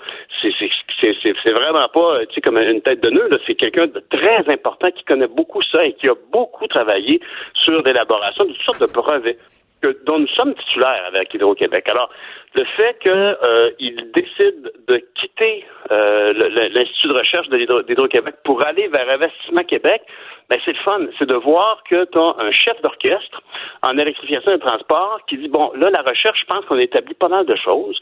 On a établi beaucoup de brevets, beaucoup de façons de faire. Et là, maintenant, on va essayer d'aller amener ça du côté industriel. Parce que peu de gens le savent, mais le Québec a créé des batteries qui ont été utilisées dans un véhicule électrique euh, qui, était le véhicule, l'autolib à Paris. Il y en avait 4600 dans les rues, puis c'était le plus gros parc d'essais de voitures électriques au monde à l'époque. C'était toutes des batteries conçues au Québec qui étaient dedans, puis probablement la moitié était faite ici à Québec, à Boucherville. Donc, il y, a, une expertise que nous avons, puis on se doit de tabler dessus, d'autant plus qu'on a factuellement des ingrédients chimiques euh, dans les mines de lithium. On, on en a alors, c'est pour ça que c'est un, un, beau projet. Puis, je veux dire, euh, je sais pas si euh, j'avais confié à, Marie-Pierre la, la, brochure euh, que j'avais. Je l'ai, elle est venue m'apporter. Elle a ouvert la porte vers des véhicules électriques construits chez nous, où il y a une espèce de Q&A de, de, Pierre Nantel qui, qui dit... Si tu regardes à l'intérieur, c'est drôle quand même, hein, parce que si tu regardes à l'intérieur de la page 2, on, ce qu'on voit, puis ça, c'est plate pour les auditeurs, on, parle de quelque chose qu'ils peuvent pas voir, mais... Attends, je peux le décrire. aller voir le documentaire sur Helico, qui est en ligne maintenant sur la manique, parce que moi, j'étais très fier d'avoir fait une photo euh, à côté d'une manique qui était le premier véhicule euh, fait au Québec, euh, avec une c'était, comme je le disais, une technologie française dans un véhicule assemblé au Québec. Et je disais, en 2016, on a la capacité de tout faire ça au Québec, un véhicule au complet. Ben, la preuve de ça, c'est les autobus Lyon qui le font. Et actuellement, leurs piles sont-elles québécoises? Ben, pas tout à fait, je pense. Il faudra vérifier avec les propriétaires de l'entreprise. Mais à ce que je sache, ce sont des batteries qui viennent probablement du côté de Chicago, de chez l'usine de LG. Mais on pourrait tout intégrer ça. Euh, et il y a beaucoup de gens qui rêvent depuis longtemps. Martine Ouellette avait beaucoup demandé à ses, à ses fonctionnaires à l'époque où elle était ministre de vérifier ça. Est-ce qu'on pouvait imaginer avoir une, une, voiture faite au Québec, la Volkswagen des Québécois? Et, et, les réponses qui sortaient de là, qui correspondaient un peu à ce qu'Alexandre Taillefer aussi avait comme analyse à l'époque, qui s'intéressait beaucoup à ça avec Théo Taxi, c'était que en volume, là, pour faire des Honda Civic puis qu'elles soient euh, fiables et, et, et, euh, à prix abordable, ben, il faut un volume, puis le Québec n'était pas en mesure de d'accoter, par exemple, la capacité de production en Ontario. Alors, mais hmm. par contre, au Québec, on peut fournir les, le, les batteries, euh, tout ce qui électrifie un véhicule, on peut le fournir en Ontario et on peut fabriquer de A à Z un véhicule spécial, mettons, comme les, les, autobus scolaires ou, ou les camions que, que que, Amazon et le CN ont acheté mm. euh, au camion Lyon de Saint-Jérôme. On est en mesure de le faire et c'est prometteur parce que ça, c'est le futur. Dans la brochure, tu regarderas, il y a même Stephen Guilbeault, c'est hilarant, parce qu'à l'époque, il n'était pas brandé du Parti libéral. Puis ce qu'il dit ici, c'est que le, développement industriel va doubler du côté euh, des, de, l'électrification des transports, alors qu'il diminue du côté des fossiles. Il faut aller vers le futur en plus Mais moi, je me, je, ouais, je me pose toujours la question, euh, tu sais, puis à chaque fois qu'on parle de ce dossier-là, euh, on cherche notre nouveau Klondike, là, puis je pense que tout le monde ici, on est super fiers de ce qu'on a réussi à accomplir euh, au Québec avec nos grands projets énergétiques. Ça, c'est une chose, mais je me dis, à un moment donné, on va avoir besoin d'aide de l'étranger parce que c'est un peu utopique de penser qu'on peut tout faire nous-mêmes, tu sais, à cause des marchés concurrentiels que sont les différents pays d'Asie. Puis, tu sais, je te pose vraiment la question, là, c'est un dossier que tu connais pas mal plus que moi, l'électricité des transports. Pierre, mais est-ce qu'on a vraiment les moyens, nos ambitions? Parce que je comprends qu'on a la matière première, là. Je comprends qu'on a euh, dans nos sols euh, pour faire des. ce qui est nécessaire pour faire tout ça, mais en même temps, est-ce qu'on peut les fabriquer ici? Est-ce qu'on peut penser qu'un jour, on aurait, par exemple, des usines de batteries qui s'installeraient au Québec? Ben oui, complètement. Il n'y a aucun doute là-dessus. Là. Je veux dire, les travaux, par exemple. Tu sais, cette brochure-là que tu as en main, c'était parce qu'à l'époque, j'avais euh, créé la coalition des élus de la Rive-Sud pour l'électrification du transport. C'était six députés, quatre du provincial, deux du fédéral. Euh, il y avait des, partis opposés, là. Hein. Il y avait du Parti québécois, il y avait du Bloc, il y avait du NPD. Euh, il y avait, je me souviens plus, là, une, personne de la CAQ. Il y avait Nathalie Roy qui en faisait partie. Et, et, et l'idée, c'était de se renseigner pour toujours mettre ça de l'avant dans l'agenda politique. Et nous sommes allés visiter, par exemple, euh, l'usine où on faisait des batteries électriques euh, pour la voiture de Paris, l'autolib de Paris. On est aussi allé rencontrer Karim Zaghib. Euh, on était une bonne, bonne 12 ou 15 parce qu'on avait, il y avait des périphériques, là, des conseillers municipaux qui s'étaient ajoutés. Et, et on avait vu à quel point Karim Zaghib était le, toujours sur le bord du prochain brevet qui va changer, qui va changer la donne. On peut-tu fabriquer des batteries? Certainement. Est-ce qu'on peut fabriquer une voiture avec les ceintures de sécurité, la switch, faire monter les fenêtres, puis, puis remettre le defrost, puis les pare-brises, tout ça? Peut-être pas, parce qu'effectivement, en termes de volume, on est un peu dépendant d'une échelle de production qu'on ne dispose pas au Québec. Mais qui existe en Ontario, il faut toujours rappeler qu'en Ontario, puis ça, c'est un exemple parfait de ce que j'essaie de te dire, Ottawa n'a jamais mis de l'avant qu'au Canada, dans une usine d'Ontario, du côté de, Windsor, hmm. on fabrique la Chrysler Pacifica branchable, qui est le véhicule le plus, qui était il y, a deux, il y, a deux, ans, le véhicule le plus moderne qui se faisait en termes de véhicule électrique avec une autonomie prolongée, là, puis après ça, un moteur à essence. On n'en parlait pas. Il y avait des fêtes du 150e anniversaire du Canada sur la colline parlementaire, puis les Chrysler qui étaient là pour transporter les VIP, tout ça, c'était pas le modèle hybride. Être assez hybride branchable? En plus, rappelons-le, parce qu'un hybride branchable, c'est tout électrique jusqu'à temps qu'il n'y ait plus de jus, puis là, le moteur part. Alors, on devrait, en entière, on devrait endiguer ça. Puis c'est pour ça que, ultimement, les initiatives de Québec et les initiatives de Ottawa c'est la bonne nouvelle en tant qu'à moi, en tout cas au niveau de des secteurs industriels, parce qu'on parle beaucoup de dépenser de l'argent.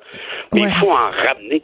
Il y a des initiatives. alors, à part de taxer les géants du web, là, euh, c'est la bonne nouvelle, c'est qu'on peut, on va chercher à électrifier les transports et à s'investir dans la filière industrielle de ça. Ça m'apparaît la bonne chose à faire. Puis c'est le Québec qui est meneur là-dedans. Faut juste pas qu'on se fasse damer le pion par l'Ontario. Toi, as-tu une voiture électrique, Pierre? Oui, j'ai une, vraiment un petit carte de golf avec quatre portes. Mais c'est ça, parce que, écoute, moi, je suis là-dedans en ce moment. Là, là on, on, fait, on se fait des confidences. Là, je suis en train de voir si je change ma voiture. Et si je la change, est-ce que je prends une voiture électrique? Et pour vrai, malgré toutes les subventions, puis ces subventions-là, ils vont s'en aller, selon moi, quand même euh, très, très bientôt. Là, je pense que c'est 13 000 en tout qu'on peut recevoir de subventions si on achète un véhicule électrique en ce moment. Oui, c'est quand même cool. Mais si tu regardes les différents modèles qui sont offerts sur le marché, ça revient encore super cher pour le consommateur. Est-ce que tu comprends les gens en ce moment qui, préfèrent attendre encore avant de passer à l'électrique? Parce que moi, on dirait que je suis pas prêt. Euh, tu sais, c'est comme 45 000 une voiture électrique. Il y en a des moins chers, mais c'est un moindrement que tu as une famille, le moindrement que tu veux faire des déplacements à l'échelle de la province, on dirait qu'on n'est pas encore tout à fait là. Ben, tu as, raison. Premièrement, il faut toujours se rappeler que l'expertise industrielle pour fabriquer des voitures à gaz avec des moteurs avec des pistons et des tuyaux d'exhaust à gaz là, est là depuis 100 ans. Fait que c'est bien normal qu'on ait rendu bon là-dedans. Puis même, il faut dire que pour des, déplacements de longue distance, les moteurs à essence aujourd'hui sont plus les monstres qu'ils étaient. C'est sûr que tu es un monstre quand tu as un gros suburban pogné dans le trafic sur le pont Jacques-Cartier puis que tu boucanes puis ta consommation est pas au kilomètre parcouru, est autant perdu dans le trafic. Alors, bien sûr, puis tu as raison que de dire que les véhicules donc à essence sont beaucoup plus abordables. Si tu veux t'acheter une Hyundai Accent, tu veux aller chercher ça pour 22 000 Alors, c'est sûr que 10 000 de plus, c'est une maudite différence, c'est 33 de plus. Mais surtout dans la conjoncture économique actuelle? Bien sûr. Ceci dit, par contre, si tu as deux véhicules Tu as les moyens d'avoir deux véhicules. Je pense qu'on aurait les moyens de dire, ben, regarde, on va se mettre un, bonus si tu achètes une auto électrique, puis un malus si tu n'achètes pas le modèle électrique du modèle que tu viens d'acheter. On, peut favoriser l'achat de ces véhicules-là, surtout chez les gens qui ont les moyens. Puis, au niveau de l'électrification des transports pour le monde ordinaire qui n'a pas tant d'argent, ben, il y a des initiatives qu'on peut faire. On se rappellera comment Denis Coderre a mangé une volée de bois vert quand il avait exprimé qu'il cherchait à avoir un fournisseur d'auto électrique pour son à Montréal, un peu comme Paris. Puis euh, à l'époque, il y avait, tu sais, je, regarde la, la CEPAC, ton Alexandre Bourris est en train de la faire sa déclaration actuellement. Mais parce qu'il vient, tu m'as entendu dire ça à la fin, qu'il parle. Ouais. Fait qu'il vient, il vient juste d'ouvrir le, microphone. Mais ceci dit, donc, euh, oui, il y, a, il y, a, un enjeu au niveau de l'accessibilité. Puis, il faut se rappeler aussi que le, le, pour les jeunes en particulier, l'idée, c'est pas d'être propriétaire de véhicules, c'est d'y avoir accès. Alors, c'est pour ben, ça que. Oui, ouais, oui, puis non, là, dans le sens où euh, d'y avoir accès, euh, ça dépend dans quel moyen, dans quelle proportion. Là, ces gens-là, souvent, euh, c'est pas des gens qui ont une vie euh, rocambolesque avec bébé des ah, enfants. Ça, c'est mon petit côté. Ça, c'est mon petit côté fille de char. Puis je peux dire que j'aille ça les chars, j'aille ça les chars, mais maintenant, on dirait que je m'imagine pas faire tout ça en vélo ou à pied. Les chars, été les chars. Ah mon Dieu, moi, je, ça m'intéresse tellement pas les voitures. Pierre, t'as même pas idée à quel point. Ben, j'ai pas eu d'auto avant 30, mes 32 ans. J'en ai 38. Fait que c'est juste pour te dire. L'inverse, c'est parce que j'adore les voitures que je suis si passionné de leur électrification. Pour moi, et, puis je sais que je, suis un dinosaure à ce niveau-là. Les jeunes sont plus attachés à leur téléphone qu'à leur char. Mais ce qui est certain, c'est qu'aujourd'hui, il faut faire des compromis. Il faut arrêter de parler dans des bulles pour initier, puis mm. des idéalistes. Et il faut ramener ça sur le plancher des vaches. Puis le plancher des vaches, c'est de voir que finalement, les véhicules, un des véhicules les plus vendus actuellement, c'est le Toyota RAV4 hybride qui est fait, en plus d'être hybride, donc qui, est quand même beaucoup mieux qu'un moteur à gaz normal, il y a des, grands moments où il roule juste électrique, ben, il est fait au Canada, il est fait à. Ouais, mais là, euh, puisque tu en parles du fameux Toyota RAV4, là, il y a une version complètement électrique qui sort là. là les gens pouvaient acheter des options, ça coûtait 2000 pièces avoir une option. Euh, ça revenait quand même à 43 000 avec la subvention. Ah Moi, je pense que le plancher des vaches, là, Pierre, ça sera ce moment où ça deviendra abordable pour le commun des mortels. Euh, et est-ce que le Québec devrait investir dans cette industrie-là? Moi, je pense que je suis à la même place que oui, même si François Lambert ne serait pas d'accord avec nous. Merci, on se retrouve. Euh, J'ai hâte de, voir pourquoi M. Lambert n'est pas d'accord. Oh, il en parle tout le temps. Il en parle tout le temps. Il en parle tout le temps. On se retrouve euh, demain et on t'écoute aussi euh, dès 6 heures. Merci, Geneviève. Bye. Le, le, commentaire de François Lambert, un dragon pas comme les autres. Salut François. Geneviève Peterson, j'ai entendu mon nom, j'ai manqué le but. Est-ce que tu parlais de Tesla? ben, je parlais, on parlait avec Pierre de l'électrification, euh, en tout cas les projets qui sont sur la table euh, et qui sont annoncés par le ministre Fitzgibbon, puis on s'est un peu emporté sur une, discussion sur les voitures électriques. Moi, je trouve qu'on est, on n'est pas là encore au niveau du coût des voitures. Et là, je disais que toi, tu étais contre un peu euh, que le Québec investisse dans ce projet-là, du moins de la façon dont il veut le faire en ce moment. J'ai pas parlé dans ton dos, inquiète-toi pas. Ben non, je sais très bien. Euh, ben non, mais c'est c'est pas que je veux pas que le Québec investisse là-dedans, c'est que je pense pas que c'est le rôle du gouvernement d'investir là-dedans. Mhm. Il y a encore tellement de recherche et développement, il y a encore tellement d'essais et d'erreurs pour trouver euh, le, le, le, le, price point. À quel moment? Il reste que des grandes entreprises comme Volkswagen s'en vient, Ford s'en vient là-dedans. Et je me demande, euh, le, lithium, toutes les, toutes les mines sont prêtes à produire et je me demande encore euh, si on n'est pas trop tard dans la game. Cette game-là, il aurait peut-être fallu la jouer il y a six ans, sept ans. Euh, la jouer en ce moment, est-ce qu'on arrive trop tard dans la game et qu'on ne sera pas capable d'être un marche, un joueur dominant puis un joueur qui. Ouais, c'est surtout ça, toi. C'est plus ça. Je veux dire, si on est capable. Euh, bon, ben, je comprends même pas comment ça se fait qu'au Québec, d'ailleurs, on n'a même pas une compagnie d'automobile encore. Hydro-Québec aurait dû, depuis 50 ans, depuis Duplessis, commencer à, à penser à faire une auto électrique, mais bon, on n'est pas là. Puis euh, je rêve de ça. Euh, il y, a, quelque part en dedans de moi qui rêve d'avoir notre propre auto puis quelque chose, mais ça, je sais que ça n'arrivera pas. Euh, mais je considère, même si les apôtres de Tesla ne m'aiment pas, je considère que c'est un scam total Tesla. Bon. Parlons maintenant de cette nouvelle à propos de la subvention salariale qui est prolongée jusqu'à l'été prochain. J'imagine que c'est un soupir de soulagement pour plusieurs entreprises. Mais toi, qu'est-ce que tu en penses? Ben, écoute, tu sais, c'est les, les, le patronat et les, les entrepreneurs, des fois, sont un petit peu snoraux et puis un petit peu. tu sais, cette subvention-là va des entreprises qui ont perdu des revenus au mois d'avril. Donc, avril, au, au tout début de jusqu'à 75 et les mêmes entrepreneurs qui chialent contre les gens qui sont sur la PCU, disent on n'a pas d'employés, mais sont les premiers à applaudir euh, que cette mesure-là reste. Le problème avec cette mesure-là, euh, c'est que je connais beaucoup d'entrepreneurs. Tu sais, à un moment donné, il faut faire que le gouvernement euh, mette des conditions puis qu'il fouiller un peu. Parce qu'il y en a des entrepreneurs qui, malheureusement, gardent des employés sur le payroll euh, et repousse des heures, donne des heures gratuites pour qu'ils puissent euh, rentrer dans ce scénario-là.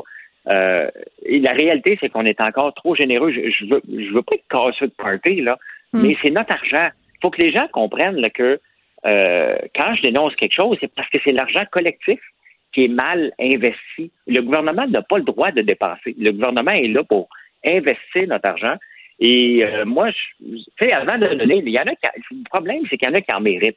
Il y en a qui ont besoin d'aide, mais aider une entreprise ou un marché pendant, bon, ça a commencé au mois de mars, là, on parle jusqu'au mois de juin, pendant 15 mois, tu vas soutenir une entreprise qui probablement va péter aux frettes rendu au mois de juin.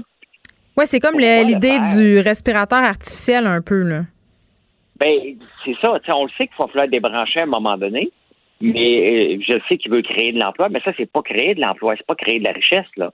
C'est de maintenir des entreprises en vie artificiellement qui, euh, peut-être leur marché, là, euh, je peux pas parler de, des, des, entreprises qui ont tout ça, hmm. mais c'est peut-être des marchés qui sont appelés à disparaître. C'est peut-être des marchés qui avaient trop de concurrence. Tu sais, il y, a un minimum de travail à faire avant de dire on va aider pendant 15 mois des, des, entreprises en subventionnant un salaire. C'est pas ça créer de l'emploi. Il ne pourra pas utiliser ce de dire on a créé un million d'emplois. On a maintenu des emplois artificiels. D'un côté, euh, je comprends qu'il ne veut pas affecter l'économie. L'économie est fragile, est, est, tout le temps sur un point de bascule. Hein. On est vraiment sur le, pivot d'une balançoire et tout peut balancer d'une place sur un vaccin demain, on s'en va à gauche, on n'a pas de vaccin. Pendant un an et demi, on s'en va à droite. Et c'est fragile, l'économie. Euh, mais d'un côté, on le voit, hein, le taux, le, taux d'épargne, il ment pas. Hein. Autant aux États-Unis qu'au Canada, on a réduit notre taux d'endettement. Et au Canada, on est endetté de 175% Maintenant, on est à 158% depuis la, pandémie. On n'a jamais vu ça en aussi peu de laps de temps, les comptes de banque débordés. oui, mais en même temps, attends, là, oui, oui, tu sais, mais il y a quand même des experts qui remettent ça en question, là, parce qu'il faut voir à long terme qu'est-ce que ça va donner. Mais par rapport à cette épargne, c'est aussi parce qu'on a moins de dépenses, là, François on a moins de dépenses, mais euh, ben, aussi parce que le gouvernement a, subvenu à nos besoins. On a quand même mis 763 milliards et il en reste à peu près 200-300 milliards à mettre mm. quand on va avoir le plan budgétaire. Euh, la, réalité, c'est qu'à un moment donné, il faut que tu en laisses tomber un peu pour aller tester. Tu, dis, OK, on va voir si les entreprises sont capables de vivre sans nous. Et si ça ne marche pas, on va revenir avec un plan. Mais tu sais, on va même pas tester si les entreprises sont capables de se ben, euh, booster par eux autres mêmes. C'est là que ça me dérange. On ne fait pas de d'analyse par profondeur. On fait juste dire, regarde, ils en ont besoin. Il faut pas que ça tombe. Donc, on va continuer à dépenser aveuglément. Et euh, non. Mais c'est ça. D'accord, mais oui. Ma question euh, pour toi, c'était la suivante. Je me disais, un peu comme pour la PCU, dans le fond, est-ce qu'on n'aurait pas eu avantage à penser plus à une mesure transitoire? C'est-à-dire là, on donne de la PCU pour euh, une période X, le temps que les gens euh, puissent servir de bar, le temps que le gouvernement, lui aussi, puisse servir de bar. Même chose pour la subvention salariale. Et après ça, on passe en mesure transitoire pour mettre fin éventuellement à ces programmes de subvention-là. Puis, tu sais, on le répétera jamais assez, tu l'as dit, puis on le redit, là, c'est notre argent. Tu sais, la facture, c'est nous autres qui la paye au bout du compte. Oui. Ben, regarde, les entreprises comme Air Canada et Air Transat vont bénéficier de ce programme-là. OK? Euh, hier, il y avait un article, dans le Wall Street Journal qui montrait les différentes compagnies aériennes dans le monde et ceux qui font de l'argent en ce moment et ceux qui n'en font pas. Il y a euh, quatre compagnies seulement dans le monde en ce moment qui font de l'argent, euh, qui, transportaient des passagers. Il y en a quatre. Air China en est une. Air China, China Airlines qui, le, qui domine. Ils ont laissé tomber les passagers. Ils ont tout enlevé les bas puis ils ont dit maintenant, il n'y aura pas de passagers. Avant un méchant bout, on va devenir une compagnie de cargo maintenant. On a les avions, il y a du transport à faire. C'est ça, se réinventer. C'est d'accepter Et c'est ça que les compagnies doivent faire. Air Canada peut faire ça. Air Transat peut faire ça. Maintenant, est-ce qu'ils ont le vouloir de le faire? Ben non, parce qu'on leur donne un bonbon qui leur coûte rien, qui est une subvention. C'est ça que je dis au gouvernement. Regardez, il y a des compagnies qui sont capables de se réinventer puis de tourner un désastre en bénéfice. Pourquoi qu'on n'est pas capable de le faire ici? Parce qu'on leur donne trop de bonbons. Des cas hmm. comme ça, Air Canada et Air Transat en sont deux. Il faut que tu acceptes qu'il n'y aura pas de passagers autant qu'il y en avait euh, au mois de mars. C'est fini, ça. Ça va prendre peut-être deux, trois, quatre, cinq ans. Ça va revenir. Mais pendant ça, là, qu'est-ce que tu fais? Tu veux au mamelle de l'État ou tu te réinventes pour devenir une compagnie dominante? Oui. Bon, parlant de mamelle. oui. je veux qu'on je veux qu'on fasse un petit retour sur le discours du trône euh, en fait 1,75 milliards qui vont être payés aux producteurs de lait. Oui. Euh, si tu penses que le sujet du Canadien est un sujet que les gens euh, vont mordre après moi, Là, je m'en vais pas sur un terrain glissant. OK, je, je suis sur une euh, en parachute libre en ce moment, ce que je m'en viens de parler. Parler du lait au Québec, là, c'est interdit, Geneviève. Là, je vais avoir toutes les lobbies dans le derrière à partir de ce soir. Mais t'aimes ça. Hein? T'aimes ça. Il faut remettre les choses en perspective. Bon, on a signé un ALENA, puis il vient d'annoncer 1,75 milliard qui va verser aux producteurs de lait. La réalité, là, c'est que le, le, lait qui vient tout mêler, tout ça, c'est le lait diafiltré. On n'ira pas dans les détails, c'est un peu complexe à comprendre, mais c'était un taux de passe-passe qui avait été inventé par les producteurs, qui ne faisait pas partie de l'ALENA. Et euh, c'est du lait, dans le fond, c'est juste la protéine, il n'y a pas la matière grasse, c'est juste la protéine de lait pour faire du fromage. Ça rentre dans le. Et euh, avec l'ALENA, les, les, producteurs américains, euh, c'est interdit ce lait-là avant aux États-Unis, maintenant ça l'est. Le problème, le problème, puis j'essaie de résumer ça rapidement, c'est que on enlève une clause, puis tout de suite, on donne de l'argent comme si le fait qu'on ouvre une part de notre marché aux Américains et aux Européens, parce que c'est comme ça lorsqu'on veut signer des ententes internationales, on donne notre place, on reçoit de l'autre, et c'est comme ça à la fin pour en faire un win-win, sinon on ne signe pas l'entente. Et euh, les producteurs de lait vont avoir 1,75 milliards, alors qu'on a même pas prouvé qu'il y a des pertes de, revenus à cause de ça. Et c'est ça qui est dangereux. Parce qu'on leur dit, hey, regarde, on va ouvrir le marché. Mais attends un peu, un peu, là je veux juste être sûr que je suis. On est en train de payer des pertes potentielles, mettons? Oui, exactement. Les, pertes là, ne sont pas réelles, ne sont pas matérialisées, et on ne sait même pas s'ils vont être réels pour le vrai, parce que les producteurs peuvent se revirer de bord. Et, euh, et un, regarde, je vais te donner un exemple. Il y a, un lait qui s'appelle Fairlife qui appartient à Coca-Cola. Eux autres ont commencé à le vendre dans les marchés au Québec l'année passée. Et c'est un lait qui était importé des États-Unis, mais il y avait eu une licence en attendant parce qu'ils sont en train d'ouvrir une usine en Ontario. L'usine a ouvert hier officiellement et c'est du lait canadien maintenant. Bon. Euh, le lobby du lait du Québec a martelé ça, ça a sorti. Les gens n'ont même pas acheté ce lait-là parce que le lobby des euh, producteurs de lait du Québec ont démoli à gros coups de publicité Coca-Cola, fait que les gens ont décidé de ne pas l'acheter. Est-ce que la permission qu'il y avait eue a impacté les producteurs de lait du Québec? Absolument pas. Ils ont fait de la publicité pour vendre leurs produits, puis c'est quoi? C'est bien correct. Maintenant, ils n'ont rien perdu encore, puis on leur donne déjà 1,75 milliards.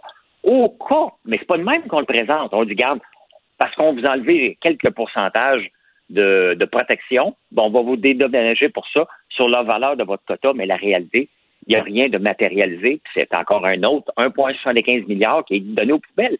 On n'a pas le droit de dépasser notre argent comme ça. La réalité, c'est qu'on dit, regardez, voici ce qu'on ouvre et on va être avec vous, on va travailler en partenariat avec vous. Et si jamais vous n'êtes hmm. pas capable de vous virer de bord parce que à cause de ça, on va vous dédommager jusqu'à hauteur de ça. Non, non, on donne d'avance, puis les producteurs de lait continuent à pleurer que c'est pas assez. Mais à un moment donné, c'est notre argent, puis à un moment donné, on ne peut pas faire ça, Geneviève. Ben, j'en reparlerai avec Danny Saint-Pierre euh, de ce dossier-là tantôt. Merci François, on se retrouve demain. La Banque Q est reconnue pour faire valoir vos avoirs sans vous les prendre. Mais quand vous pensez à votre premier compte bancaire, tu sais, dans le temps à l'école, vous faisiez vos dépôts avec vos scènes dans la petite enveloppe. Hmm, c'était bien beau.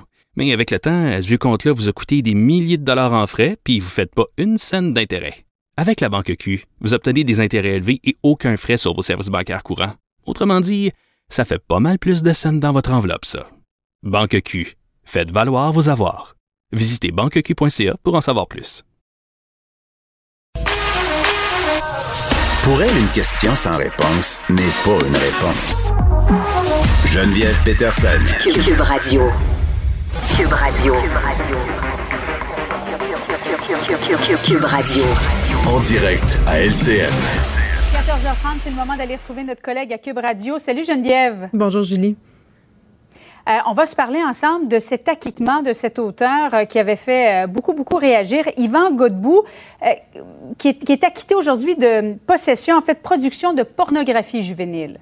Oui, possession et production. Et il était accusé hmm. aux côtés de son éditeur, quand même, Ada. Et il faut savoir, là, je veux qu'on se remette en contexte parce que ça fait des années que ça dure, ce dossier-là, et ça fait des années que ça tient le milieu du livre et le milieu de la production de contenu aussi en haleine parce que euh, les débouchés de ce procès-là auraient pu avoir des conséquences assez sérieuses sur la liberté d'expression, euh, ce qu'on peut représenter ou pas dans une œuvre de fiction. Là, on parle pas seulement de livre, mais ça aurait pu être à la télé, au cinéma, vraiment euh, des conséquences qui auraient été palpables. Et là, qu'est-ce que c'est que cette histoire-là? Yvan Godbout est un auteur que je pourrais qualifier d'horreur. C'est-à-dire, d'ailleurs, cette maison d'édition-là, -là, c'est un peu leur spécialité. Ils font des livres dérangeants, un peu gore pour un public averti. Et ce livre-là, mhm. ce livre dont il est question, Ansel et Gretel, avait, euh, bon, il y avait une scène où on décrivait le viol d'une jeune fille mineure. Et bon, il y a une enseignante qui a fait une plainte. Et là, ça s'est ramassé devant les tribunaux sous prétexte que, selon la loi, on ne peut pas être en possession de matériel pornographique juvénile. Et cette scène-là, dans ce livre-là, et d'ailleurs, dans tous les livres où il y aurait eu ce type de scène-là, euh, aurait été considéré comme euh, de la possession de pornographie juvénile. Et ça, euh, le juge en a tenu compte. Parce qu'on n'a pas découvert dans son ordinateur à Yvan Godbout des, des, vidéos de, de pornographie juvénile. C'était seulement en lien avec le livre qu'il avait écrit. C'était de la complète fiction, OK? Et c'est ce qui mm. avait déclenché à l'époque un peu les inquiétudes des différents milieux culturels, parce que tu l'as dit, il y, a une notion qui est très, très importante en droit, et dans ce cas-là en particulier, c'est la notion d'intention, Julie. C'est quoi l'intention euh, derrière ça? Et d'ailleurs, Yvan Godbout l'a toujours martelé, l'a toujours dit. L'objectif de cette scène-là, une scène qui fait deux paragraphes, par ailleurs, Julie, dans le livre, moi, je l'ai lu, cette scène-là. C'est sûr qu'elle est dérangeante, qu'elle est troublante, mais il y a des avertissements au début du livre. Ça s'adresse à un public averti. C'est pas fait pour être lu par des enfants de 13 ans, par des enfants. Et, tu sais, la question de l'intention, c'est important, c'est fondamental parce que l'auteur n'a pas voulu exciter les gens, n'a pas voulu faire l'apologie du viol de mineurs, n'a pas voulu dire que la pédophilie, c'était correct. Tu sais, mettons, si je compare ça à des livres comme ceux de Gabriel Masneff on raconte des histoires d'amour entre un adulte et une adolescente mhm. et où on en fait l'apologie, on n'est vraiment pas là, On décrit cet acte-là comme étant quelque chose de fondamentalement dégueulasse. Et quand même, c'est Mais qui lit ces livres-là, Geneviève? ben, ni toi, ni moi? Pas, moi, en tout cas. Je suis pas friande de, cette type, euh, de ce type d'ouvrage-là. Ça fait partie, si on veut, euh, de la catégorie euh, des, des, essais ou des récits de genre. Tu as de la science-fiction, tu as de l'horreur. Tu sais, Patrick Sénécal est un écrivain de genre au Québec et écrit euh, des histoires d'horreur. Dans Alice, un de ses romans les plus populaires, on a des scènes d'une violence inouïe. Mais qu'est-ce que ça nous dit si cette décision-là? Avait été rendue en défaveur d'Yvan Godbout? Ça veut dire qu'il aurait fallu enlever euh, toute l'œuvre du Marquis de Sade euh, des étalages de nos bibliothèques. Est-ce qu'on est rendu... Parce que c'était ça la question. Est-ce qu'on va jeter un écrivain en prison parce qu'il a écrit une scène de viol? Puis loin de moi de vouloir banaliser, je comprends qu'il y a des gens qui peuvent lire ce type de scène-là puis être choqués. Mais quand même, la liberté de création, la liberté d'expression, c'est fondamental dans notre démocratie et ça fait partie, à mon sens, euh, de ce que c'est l'art de pouvoir représenter l'atroce, l'affreux des personnages qui sont d'une cruauté sans nom pour pouvoir les dénoncer. Yvan Golbou, euh, je crois, le faisait très bien. Et cette décision-là, quand même, vient invalider euh, des articles de loi qui avaient été adoptés sous le régime conservateur. Et ça aussi, c'est important de le souligner parce que, vraiment, puis je le redis, ça fait que toi et moi, si on avait été en possession, en train de lire ce livre-là, là, Ansel et Gretel, on aurait pu être accusés. Oui. À peu près dans la même euh, fâcheuse position. Alors, euh, décision importante aujourd'hui, liberté d'expression. Merci beaucoup, Geneviève, au plaisir. Merci. La Banque Q est reconnue pour faire valoir vos avoirs sans vous les prendre.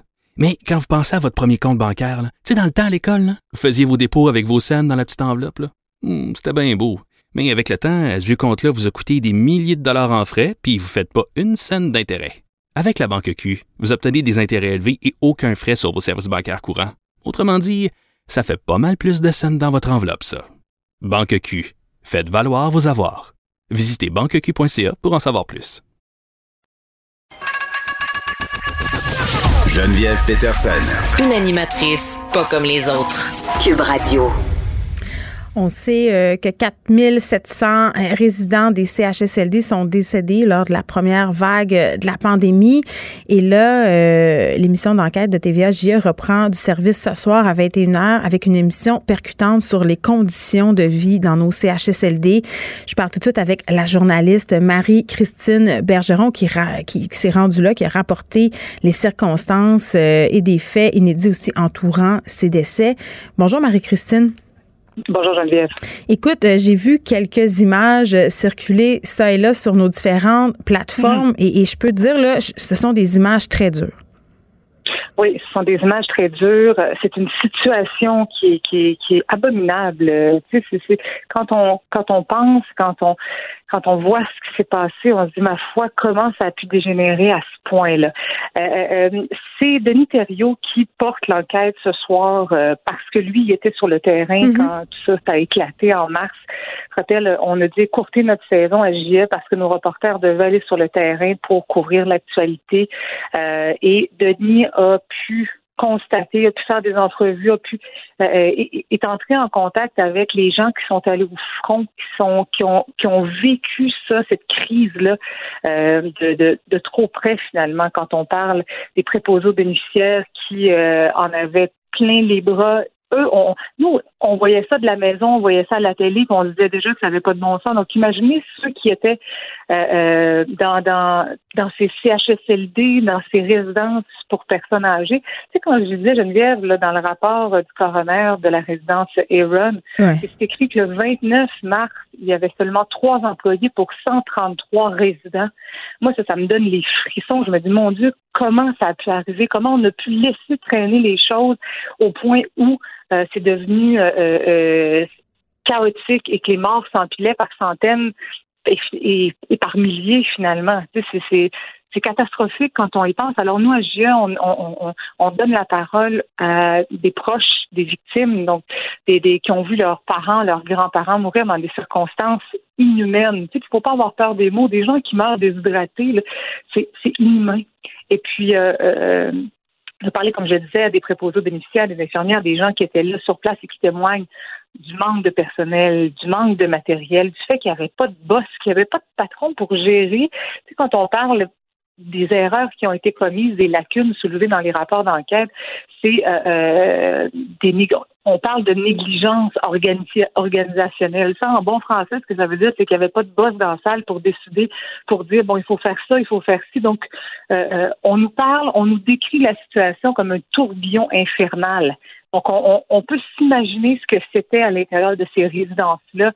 Et euh, il y a des gens qui sont morts effectivement des conséquences de la COVID-19, de la maladie. Il y a aussi des gens qui sont morts parce que les employés étaient tellement débordés avec la COVID-19 qu'ils n'ont pas eu le temps de venir en aide à certains résidents qui avaient besoin d'aide pour manger. Et moi, je lisais des histoires, là, Marie-Christine, des, des aînés qui sont gardés au lit jusqu'à midi, là, sont, sont pognés là parce qu'il n'y a personne pour venir les lever, mm. faire leur toilette. Euh, des aînés qui doivent attendre aussi pour avoir de la médication, que ce soit de la mm. médication antidouleur ou de la médication curative. Tu sais, on, on parle de, dignité humaine ici là, qui a été sérieusement mise à mal. Quand on lit le rapport du coroner, euh, excuse-moi pas du coroner, mais du, des enquêteurs du ministère de la Santé, où c'est écrit, c'est odeur d'urine, odeur de sel, euh, euh, personne aux lèvres déshydratées, à la peau déshydratée, c'est abominable. Donc, oui, c'est une émission qui est difficile, c'est des entrevues qui sont difficiles à entendre, des témoignages qui sont troublants, mais je pense que c'est un constat nécessaire pour, pour, pour éviter de revivre un, drame comme ça, parce que, tu sais, à un moment donné aussi, ça va prendre des, des, tu sais, quand François Legault dit, euh, parle d'imputabilité, il y a personne actuellement qui a payé pour ce qui est arrivé en hmm. mars. Je veux dire, euh, c'est c'est tragique. Puis on se dit, est-ce que actuellement, tout à l'heure, j'ai une collègue qui est sur le terrain, Véronique Dubé, qui euh, parle avec des gens pour savoir comment ça se passe actuellement. Puis honnêtement, ça me décourage quand j'entends qu'il n'y a pas encore assez de personnel dans les résidences. C'est sûr qu'on ne pouvait pas claquer des doigts et trouver du personnel soudainement par magie, mais mon Dieu, je, trouve qu'on n'est pas encore prêt pour faire face à la deuxième vague. Oui, puis bon, vous avez parlé à des familles, puis on en a un extrait, je pense, on peut l'écouter. Maman. Maman. Essaye, maman, essaye. Ça là. OK. C'est pas facile à regarder? Non. Mais elle appelle, elle dit maman, maman, essaye, essaye de venir, essaye. Elle, elle se sent seule, elle se sent abandonnée. Elle, Ça, Marie-Christine, c'est une dame qui appelait sa mère. Oui, en fait, ça, c'est vraiment particulier. C'est une dame qui était dans un CHSLD à Montréal. Et puis, euh, elle a 102 ans. Elle allait bien avant le début de la pandémie. Sa fille a quand même posé une caméra pour suivre un peu parce que, bon, quand les visites ont été euh, euh, plus difficiles, elle a installé une caméra. Et elle a vu, dans le fond, sa mère dépérir de jour en jour, de semaine en semaine, parce que, justement, elle n'avait pas les soins nécessaires. Et elle est malheureusement décédée, déshydratée je veux dire, imagine, tu reçois ça, tu, tu, tu, regardes ta mère qui dépérit comme ça, tu n'as pas, pu, pas pu l'aider. Je veux dire, c'est abominable. Alors euh, oui, témoignage de cette de la fille de cette dame-là qui est décédée, victime collatérale finalement de la COVID-19 parce qu'elle n'avait même pas la COVID-19, soit dit en passant, elle est vraiment morte parce qu'on ne s'est pas occupé d'elle. On a on a abandonné des personnes vulnérables à leur sort. C'est ce soir. C'est ce soir à 21h. Euh, ça va être difficile à écouter, mais je pense que c'est nécessaire euh, de l'écouter. Merci, Marie-Christine Bergeron. Merci, on se reparle cette saison. Merci, bye. Merci. Des aînés qui sont morts seuls, effrayés et déshydratés. On a pris la décision de ne pas fournir l'assistance médicale nécessaire. Que s'est-il vraiment passé dans nos CHSLD? Hécatombe à JE, ce jeudi 21h. Geneviève Peterson, la déesse de l'information. Vous écoutez Geneviève Peterson, Cube Radio. La protectrice du citoyen dénonce l'immobilisme de l'État dans son rapport annuel euh, et elle est là pour nous parler. Marie Rinfred. Bonjour, Madame Rinfred. Bonjour, Madame Peterson. Écoutez, vous êtes très dur dans vos propos. Là. Vous parlez carrément de laxisme de la part de l'État. Euh, en fait, euh, oui, euh, à toute fin utile parce que euh, plusieurs euh, dossiers que, que, que je présente dans mon rapport annuel, je pense notamment là, au mécanisme de traitement des plaintes du réseau scolaire québécois, la responsabilité des soins de santé dans les établissements de détention, l'accès à un médecin de famille, bref, puis il y en a d'autres là. ce sont des dossiers où on est prêt à un passage à l'action parce que tous ces dossiers-là ont été bien documentés, euh, les constats sont faits, euh, les analyses euh, ont été faites et les propositions d'action sont connues. ce qui reste maintenant, c'est le passage à l'action et hmm. c'est ce que je demande ce matin dans la par la présentation de mon rapport annuel d'activité. Oui, puis ce que vous dites aussi, Madame Répète, c'est que c'est ces problèmes-là qui ont été mis en lumière par la pandémie de la COVID-19, euh, ce ne sont pas des problèmes qui datent de la pandémie. Là. On a des problèmes dans nos CHSLD, dans nos résidences pour personnes âgées depuis de nombreuses années. Oui, et euh, je les ai moi-même euh, dénoncés euh, à plusieurs reprises. On est intervenu hmm. dans des milieux de vie pour personnes âgées ou des personnes en lourde perte d'autonomie pour faire corriger des préjudices à la pièce. Hein. Quand on quand on quand on intervient dans un dossier, le taux de d'implantation de, nos recommandations et d'acceptation est de 100% Donc les correctifs sont apporter. Mais ce qu'on constate dans l'ensemble, c'est euh, ben la pénurie de personnel, l'épuisement des effectifs et si on était passé à l'action dès le moment où les constats ont été connus, mm. les milieux d'hébergement auraient pu être solidifiés de manière graduelle et continue au fil des dernières années pour répondre aux besoins de ces personnes. Et donc, on peut penser euh, que la crise du COVID aurait pu euh, aurait pu l'effet aurait pu être moindre. c'est pour ça que euh, de notre côté, on, on, a amorcé en mai dernier, je l'ai annoncé publiquement, euh, une enquête une enquête qui vise la gestion gouvernementale dans les de, de, de la de la COVID-19, donc mm. de la crise de la COVID-19, dans les milieux d'hébergement pour personnes âgées.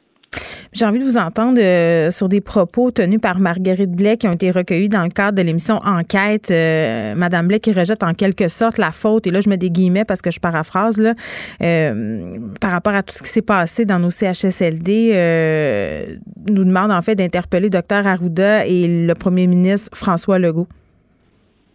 Euh, écoutez, bon, d'abord, euh, je n'ai pas entendu euh, les commentaires de Mme Blais, mais indépendamment de tout ça, il y a des constats.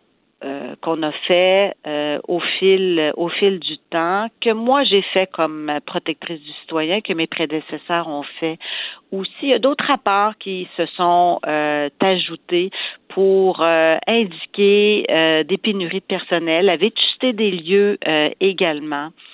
Euh, sur tous ces enjeux-là, on aurait pu agir plus tôt euh, pour euh, permettre à nos personnes âgées, à nos personnes en mhm. lourde perte d'autonomie, d'obtenir des services adaptés à leurs besoins pour avoir un milieu de vie et non pas uniquement un milieu de soins.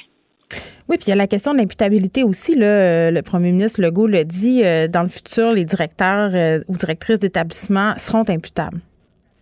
Oui, puis écoutez, euh, ce sont c'est des questions qu'on va euh, examiner de manière rigoureuse, indépendante, impartiale aussi, hein, parce que moi je, je, ne relève pas du gouvernement, là, je suis euh, je suis totalement indépendante. Donc c'est c'est c'est un des angles de de l'enquête qui a été amorcé en mars et pour lequel un rapport d'étape sera déposé d'ici la fin de l'automne. Madame Rinfrette, vous l'avez un peu évoqué tantôt les lacunes. Là, on a beaucoup parlé des CHSLD puis c'est normal avec la situation euh, qui nous occupe, mais les lacunes que vous soulevez dans votre rapport, là, ils ne concernent pas seulement euh, le domaine de la santé. Quels autres ministères sont problématiques?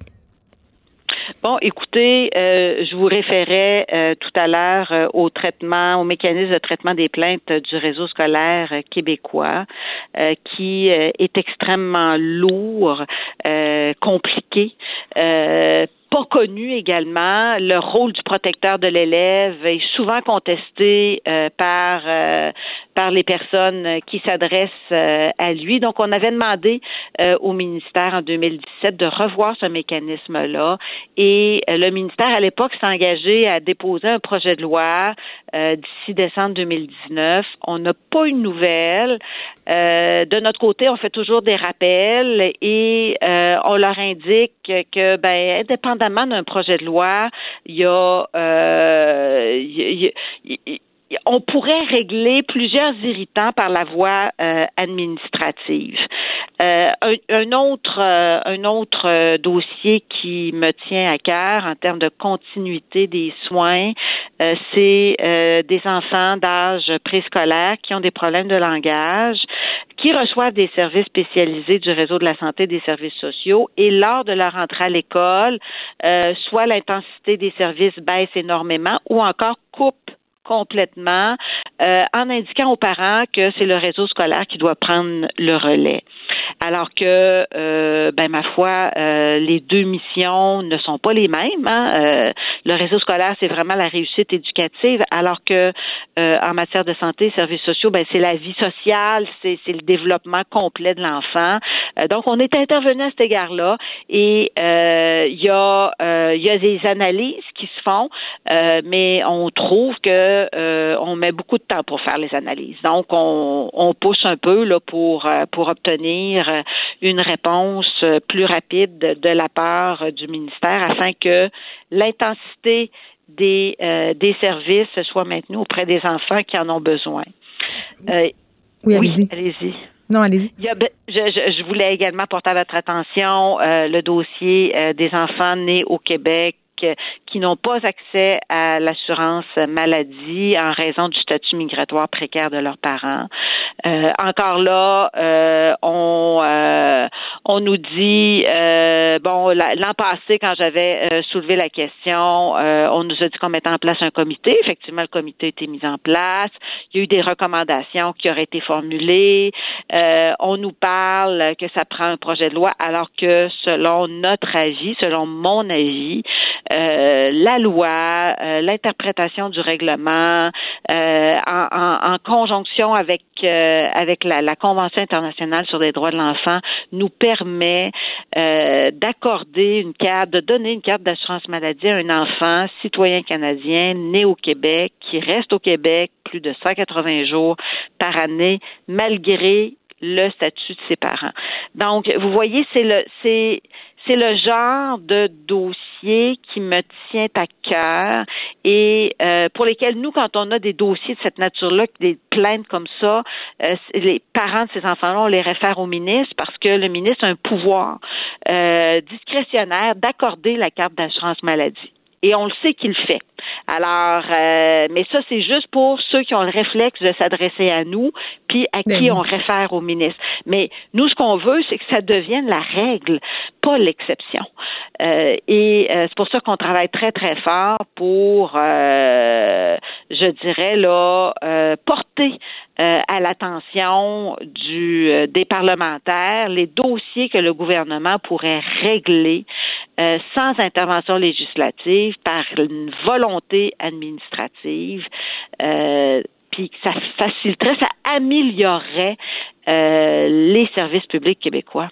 On va rester dans le dossier de l'immigration. Vous signez aussi dans votre rapport que malgré les échecs, le ministère n'a toujours pas modifié ses façons de faire au niveau des demandes de parrainage de, de personnes réfugiées. Oui, vous avez raison.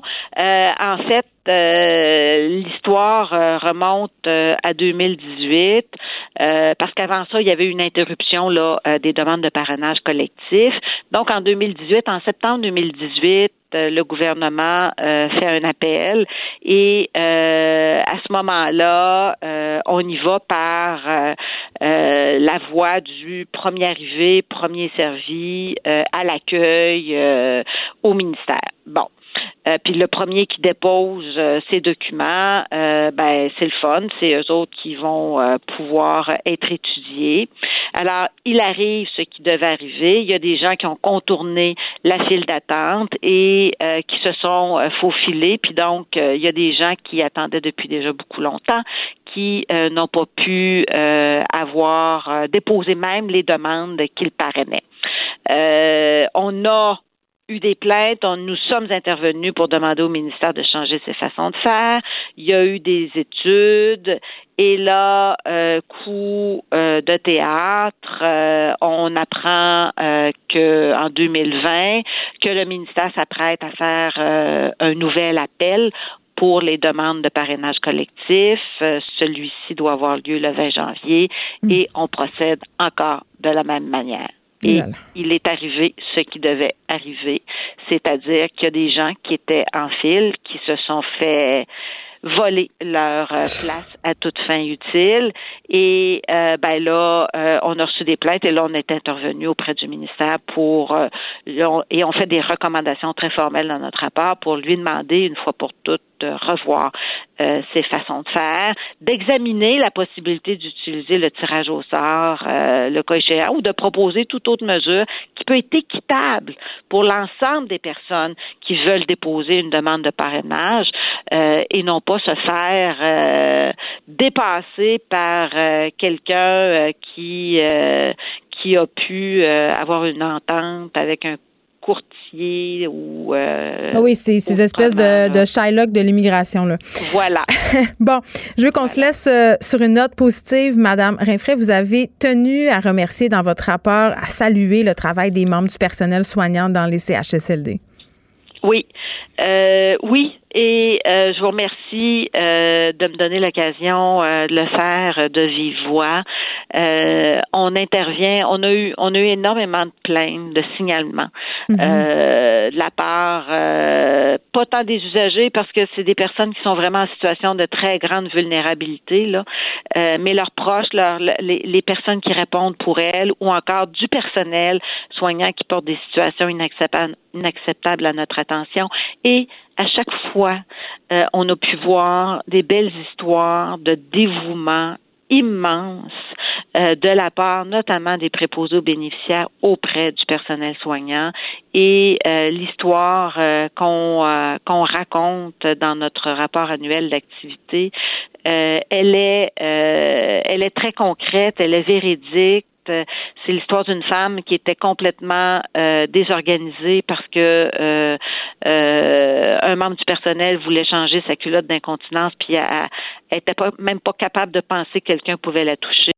Et une préposée aux bénéficiaires qui a vu la situation, a pris les choses en main, a réussi à calmer la dame en entrant en relation avec elle grâce à de la musique, à l'apaiser, à lui changer les idées, à changer sa culotte et à la ramener là euh, à de bonnes intentions euh, avec tout le monde. Et ça, euh, elle a pris de son temps, mais c'est ce qui a évité des crises d'agressivité qui font en sorte que ben, les personnes agressives le personnel sont portés à les, médicamenter, à, avoir même imposé des mesures de contention. Alors tout ça est évité grâce euh, à euh, une préposée aux bénéficiaires et des histoires comme ça il y en a beaucoup.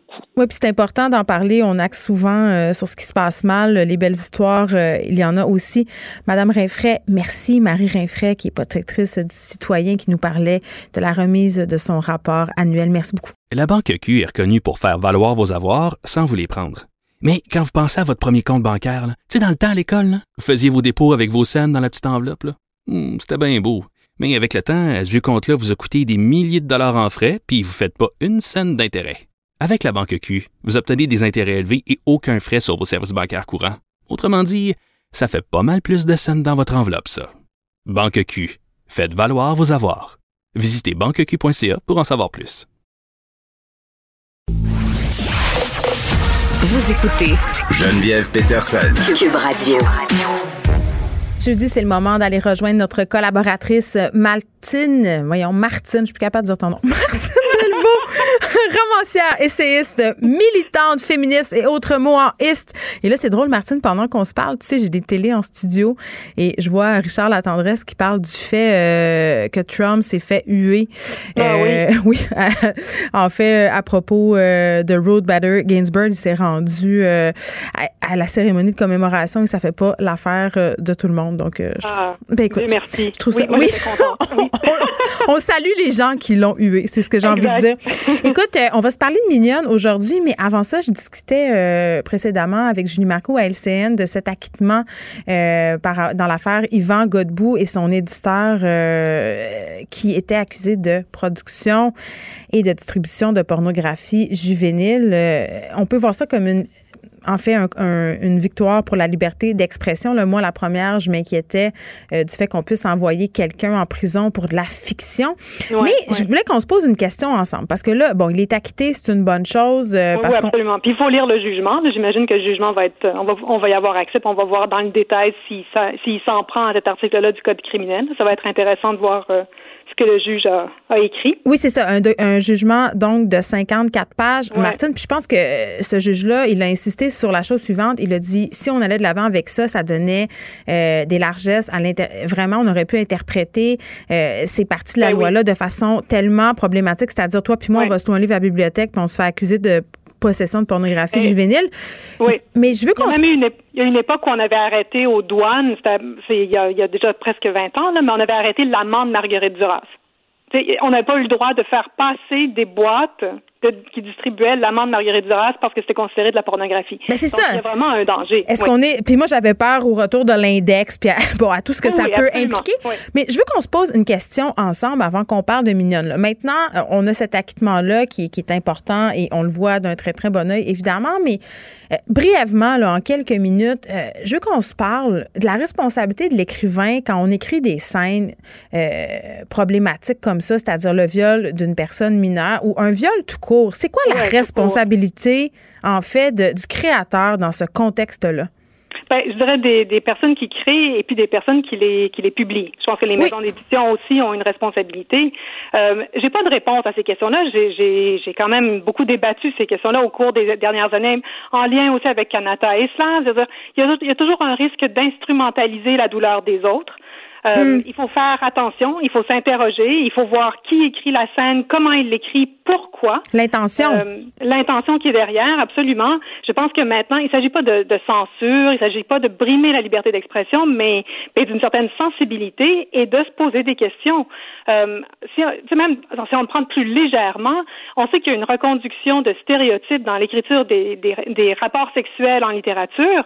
Euh, dans le monde anglo-saxon, il y a un Bad Sex in Fiction Award. Donc, c'est un prix qui est donné aux pires scènes euh, de sexualité dans la fiction.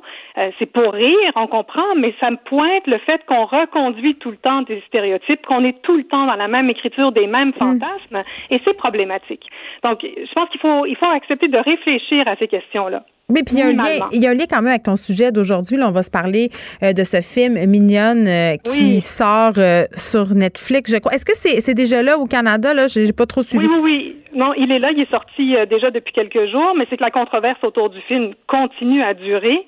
Euh, là, cette semaine, elle a eu la, euh, Maïma Doucouré, qui est la réalisatrice, a reçu une lettre d'appui de la part de cinéastes qui la défendent. Donc, ça allait très loin. Il y a eu une longue pétition signée de, mm. de, plus de 500 000 personnes aux États-Unis qui voulaient faire retirer le film de la plateforme Netflix. Et tout ça sans avoir vu le film évidemment, à partir de deux affiches qui étaient contrastantes. L'affiche euh, qui a été diffusée à Sundance parce que le, le, film a été primé et l'affiche qui a été diffusée par Netflix qui depuis a été retirée par Netflix évidemment. Là. Hmm. Euh, et donc l'affiche de Netflix les montrait les jeunes filles, donc les, les, personnages principaux du film, dans des positions lascives, dans des petites tenues. De oui, moi je l'ai vu, moi je l'ai vu, puis, puis je me disais ah, tu sais, j'avais un peu lu sur le film, je me disais, il me semble que c'est pas ça le propos du film. Pourquoi on est, en train d'instrumentaliser Tu sais, je pense même pas qu'elle était au courant, la réalisatrice, de cette mise en marché-là de la part de Netflix. Là. Non, elle l'était pas. Elle l'a appris euh, en même temps que tout le monde. Et puis le problème, c'est que le film, la réalisatrice, tout le monde, le, distributeur, ils ont été accusés justement de pédophilie. Donc c'est allé, euh, ça va très loin. Euh, mais moi, j'ai vu le film et je le conseille vraiment. Il est très intéressant. C'est un très beau film qui, à, mon avis, est, euh, c'est un succès. Là, c'est vraiment euh, de grande qualité. Puis il faut se rappeler que le film a été fait après un an et demi d'interviews de la réalisatrice avec des jeunes préadolescentes ou jeunes adolescentes à qui elle a demandé c'était quoi pour elle la féminité. Puis au fond, elle, euh, Maïma Doucouré, elle s'interroge là-dessus. Oui, parce que qu'est-ce que ça raconte ce film-là? Ben, ça suit l'histoire d'une petite fille qui s'appelle euh, Aminata, mais tout le long on l'appelle Amy. Elle vient d'arriver du Sénégal, euh, puis elle s'est installée en France avec sa mère, donc dans des logements sociaux. Et puis elle essaye de, de faire, moi je dirais de se faire une tête par rapport à, cette espèce de tiraillement qu'elle vit entre la, les traditions sénégalaises et la vie plus traditionnelle qu'elle qu'elle a avec sa mère et avec les femmes de, la, de sa communauté. Euh, qui sont euh, de religion musulmane, qui sont assez euh, assez strictes. Il y, a, il y a des voiles, il y a des prières, bon tout ça. Euh, il y a des rituels euh, comme d'apprentissage. Il faut apprendre à, à, cuisiner. Euh, sa mère apprend au début du film que le, le, père va avoir une deuxième femme, mais ça la bouleverse. La mère, elle est, elle est dévastée par cette nouvelle-là, et la petite aussi. Et en parallèle, évidemment, elle va à l'école et elle, elle regarde ses copines. Puis elle se rend compte qu'il y, y, a un petit groupe de filles, quatre filles, euh, qui sont, il y en a deux brunes, une noire, une blanche. Donc c'est vraiment la diversité euh, culturelle. Et elles sont en train de, elles ont fait comme une, une bande, une troupe de danse. Et puis elles, elles ont chorégraphié un, un, une pièce et elles veulent faire partie d'un concours. Et elle se met à les suivre. Et donc elle les regarde, elle les observe, puis elle finit elle par euh, apprendre la chorégraphie. Elle, les, bon, elle lui demande de, la, de les filmer avec un cellulaire qu'elle a volé. Et donc tout en avoir avec l'image, avec ce qu'elle voit autour d'elle dans sa famille, ce qu'elle voit autour d'elle dans la société. Puis elle est tiraillée. Et nous, comme membres du public, on est comme elle. C'est-à-dire qu'on est tiraillé avec elle. Et c'est ça qui est, qui est magnifique. C'est ça qui est, qui est réussi dans le film, à mon avis. OK, mais, mais ce tiraillement-là, justement, est-ce qu'il faut le questionner? Parce que là, on parlait de l'affiche, mais bon, on a cette jeune fille-là qui explore son rapport à son corps, on a cette jeune fille-là qui cherche sa place, euh, qui essaye peut-être aussi euh, de sortir de ce carcan-là qui est imposé par sa famille. Si carcan est là, là j'ai pas vu. Ben, euh, carcan dans les deux, je pense. Dans les deux, ouais. OK, je comprends. C'est ça, carcan partout. Carcan trop rigide d'un côté, puis carcan un peu trop sexualisé de l'autre, mais qu'il faut comprendre, c'est que ce sont des petites filles, donc ce sont encore des enfants, et elles continuent à être des enfants tout le long du film. C'est pas comme si, euh, c'est comme si elles imitaient. Elles sont dans l'imitation, dans la copie de Ben, ce qu'elles voient sur les réseaux sociaux. C'est vrai, puis c'est la vie à cet âge-là. C'est là que tu découvres Ben ton identité, que tu explores ta, ta séduction. Puis je pense que c'est un passage obligé de l'adolescence. C'est ça qu'on voit finalement Ouais, dans ce film-là. Oui, mais elle n'y croit pas. C'est ça qui est intéressant, c'est que un peu plus vieille, euh, il pourrait y avoir un vrai désir de séduire, mais là, il n'y a pas ça. C'est qu'elles sont vraiment en limitation. Fait qu'elles comprennent que ben, si on fait ça sur Internet, euh, sur les réseaux, ben, on va avoir plus de likes. Donc, elles vont copier euh, Ah la photo, mais, par exemple. Mais elles, elles- ça, ça leur dit rien, en fait. Elles sont pas rendues là dans leur vie, et c'est ça qui est intéressant. Et c'est là que, en tant que spectateur ou spe- spectatrice, on est un peu mal à l'aise, parce qu'on les voit en train d'imiter des, po- des postures, bon, pendant cette chorégraphie qui dure très peu de temps, hein, je veux dire, c'est vraiment minimal à l'intérieur de tout le film, Euh, mais quand on les voit danser, c'est sûr que c'est un peu troublant de les voir en train d'imiter les filles des, euh, des vidéos qui, elles, sont adultes et puis, bon, euh, savent ce qu'elles font. Mais, mais justement, le trouble, il est là et on voit les membres du public qui regardent la chorégraphie qui, qui sont eux aussi ou elles aussi choqués pour la plupart. Donc, le film prend position. On n'est pas en Ben train, oui. justement, tu sais, on parlait de l'intention tantôt par rapport à Yvan Godbout. Donc, on n'est pas en train d'érotiser ces jeunes filles-là. Là. Non, absolument pas. Je pense que là, s'il y a quelque chose, c'est que Maïma Doucouré nous met, nous, devant un miroir. C'est comme si elle nous disait, est-ce que vous, vous êtes excité par ce que vous voyez? Et si vous l'êtes, peut-être qu'il faut vous questionner là-dessus. Mais le film lui-même prend position. Il dit que ni une, ni une solution ni l'autre n'est la bonne. Il faut que, que la petite fille fasse son chemin. Puis bon, je ne vais pas révéler le, le- la fin du film, mais il y a une très belle fin euh, qui justement nous, nous permet de voir qu'elle qu'elle cherche une troisième position. Elle cherche une, une, une issue de secours à travers tout ça. Donc le film, il prend position. Il faut suivre le regard de la petite. Il faut voir comment elle, elle avance dans, dans ces affaires-là pour se faire une tête, nous, comme membres du public. Mais c'est clair que ça nous renvoie à nous notre propre, euh, euh, nos propres billets, nos propres travers, Ouais. euh, notre propre ten- tendance à, à sexualiser les enfants, Ben, justement. oui, puis ce mot très galvaudé euh, que j'aime de moins en moins, qui est l'hypersexualisation Ben et l'hypersexualisation des filles en particulier. Ouais. Euh, bon, c'est un sujet compliqué, là, mais qu'est-ce qu'on en dirait? tu Ouais, pourrais faire un, absolument. un- un parallèle, euh, parce que là, c'est le retour à l'école et c'est le retour des Ouais. costumes de ma fille et des interdictions vestimentaires. Complètement. Ben, moi aussi, je, je trouve que c'est un mot galvaudé. J'en peux plus de l'entendre. Je, je deviens vraiment euh, à cran. Moi, j'ai écrit un livre sur la représentation des femmes, puis Dieu sait que tout ce que je veux, c'est qu'on laisse les filles tranquilles, là. qu'on les laisse faire leur chemin là-dedans. Euh, moi, ma fille, elle, elle vient de quitter l'école secondaire, mais tout le long de l'école secondaire, ça a été la question du code vestimentaire. Et tout le temps en disant, il faut, euh, ça dérange les garçons. Il faut, Ouais. faut que vous vous sont parce que ça les- oui, ça les empêche de se concentrer. Et il y a un moment où, euh, moi, tout, tout le monde autour de moi, les garçons, les filles, disaient, ça ne, on n'en a rien à foutre. Ça, ne- ça nous Hey, mais intéresse Martine- pas, ça nous trouble pas. Je vais te dire juste une affaire, là. Euh, émoustiller les garçons, moi, à 14 ans, c'est juste ça que je voulais. Fait que c'est correct. On, on peut-tu. Non, mais on Mais peut-tu assumer qu'on s'est moustillé? Je veux dire, on- à l'adolescence, c'est ça qui se passe. C'est Oui, ça il qui se passe. ça. Puis on peut-tu éduquer les garçons? C'est pas parce qu'une fille a un crop top que complètement. t'as le droit d'y regarder boule. Tu sais, à un moment donné, là, Non, mais il y a ça plus, aussi. qu'il y a une grande euh, hypocrisie. Je veux dire, on peut dire ça, faut protéger, mais par ailleurs, on parle jamais de rapport de genre, on parle jamais de sexisme, on parle jamais de ces questions-là qui sont vraiment importantes. Donc, il- il- bon, puis moi, je pense qu'il y en a qui veulent les moustillés, il y en a d'autres qui veulent pas, puis ils s'en foutent, ils s'habillent comme ça, puis ça a un peu d'importance, en ça. fait. Mais le problème, je pense qu'il faut se le poser, c'est la question des adultes. C'est les adultes qui sont autour et qui, eux et elles, sont mal à l'aise par rapport à la manière dont les jeunes s'habillent. Et c'est ça que le film renvoie. Et je pense que c'est aussi à ça que nous renvoyait l'œuvre de Nelly Arcan. Nelly Arcan qui, demain, ça va faire 11 ans qu'elle est décédée. Donc, je voulais le, le souligner. Mais on a beaucoup entendu parler dernièrement de culture du viol, mais on pourrait aussi parler d'une culture de l'inceste. Et je pense que c'est ça qu'il y avait dans l'œuvre de Nelly Arcan. C'est un peu ça qui est dénoncé dans le film de Maïma Doucouré, dans la mesure où elle nous renvoie euh, notre propre fragilité ou notre propre euh, inconfort et désir par rapport à des images qui sont pas si nettes. Hein? Les, les filles Ben oui, qui vendent des parfums, là, elles ont 14 ans, elles ont 12 ans, les mannequins de mode, euh, puis on achète les produits quand même. Puis tu vois, euh, bon, cette semaine, euh, c'était la sortie de mon film La déesse des mouches à feu au vendredi au cinéma. Et là, Ben, on a des scènes de nu avec Kelly DePau, qui est quand même une très jeune fille. Là. Ben Elle avait 17 Ben ans. oui. Et, et on s'est beaucoup fait questionner là-dessus, justement, sur est-ce que c'est correct ou pas de montrer le corps de cette jeune Ben fille-là. oui. Puis, tu sais, j'avais envie de dire, moi, je faisais une comparaison avec Fugueuse. Tu sais, on, on Ben a montré le corps de Ludivine Redding dans cette série-là. Puis là, ça va être très, très personnel, ce que je vais dire, là, mais moi, je trouve que la caméra d'Éric Tessier est excessivement racoleuse. On érotisait le corps d'une très jeune fille. Il y a, il y a quelque chose dans l'intention à la réalisation. À un moment donné, on peut montrer des corps nus euh, d'adolescents, mais de là, il faut, faut pas les érotiser. Et Mais si... je pense que c'est ça l'instrumentalisation, le côté racoleur, c'est ça le problème.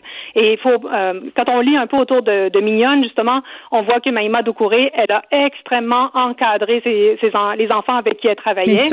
Euh, ils sont restés des enfants. Elle a beaucoup discuté avec elle. Elle les a jamais juste abandonnés à la caméra. Elle les a pas largués là-dedans. Elle s'est pas servie d'elle. Donc vraiment, tout ce qui a été dit de négatif sur ce film-là, ce film-là, le, le film ne le On mérite l'écoute. pas. On l'écoute donc. Absolument. Oui. Martine. Et le tien aussi, d'ailleurs. Mais je- je- ce soir, euh, je vais me taper de social dilemma avec ma fille et probablement mignonne. Programme double sociologique pour les enfants. Mignonne en premier. Mais OK. bon. On se retrouve euh, jeudi dans deux semaines. Martine, merci. Ça marche. À bientôt. Bye. La Banque Q est reconnue pour faire valoir vos avoirs sans vous les prendre. Mais quand vous pensez à votre premier compte bancaire, tu sais, dans le temps à l'école, vous faisiez vos dépôts avec vos scènes dans la petite enveloppe. Hmm, C'était bien beau. Mais avec le temps, ce vieux compte-là vous a coûté des milliers de dollars en frais, puis vous ne faites pas une scène d'intérêt. Avec la Banque Q, vous obtenez des intérêts élevés et aucun frais sur vos services bancaires courants. Autrement dit, ça fait pas mal plus de scènes dans votre enveloppe, ça. Banque Q, faites valoir vos avoirs. Visitez banqueq.ca pour en savoir plus.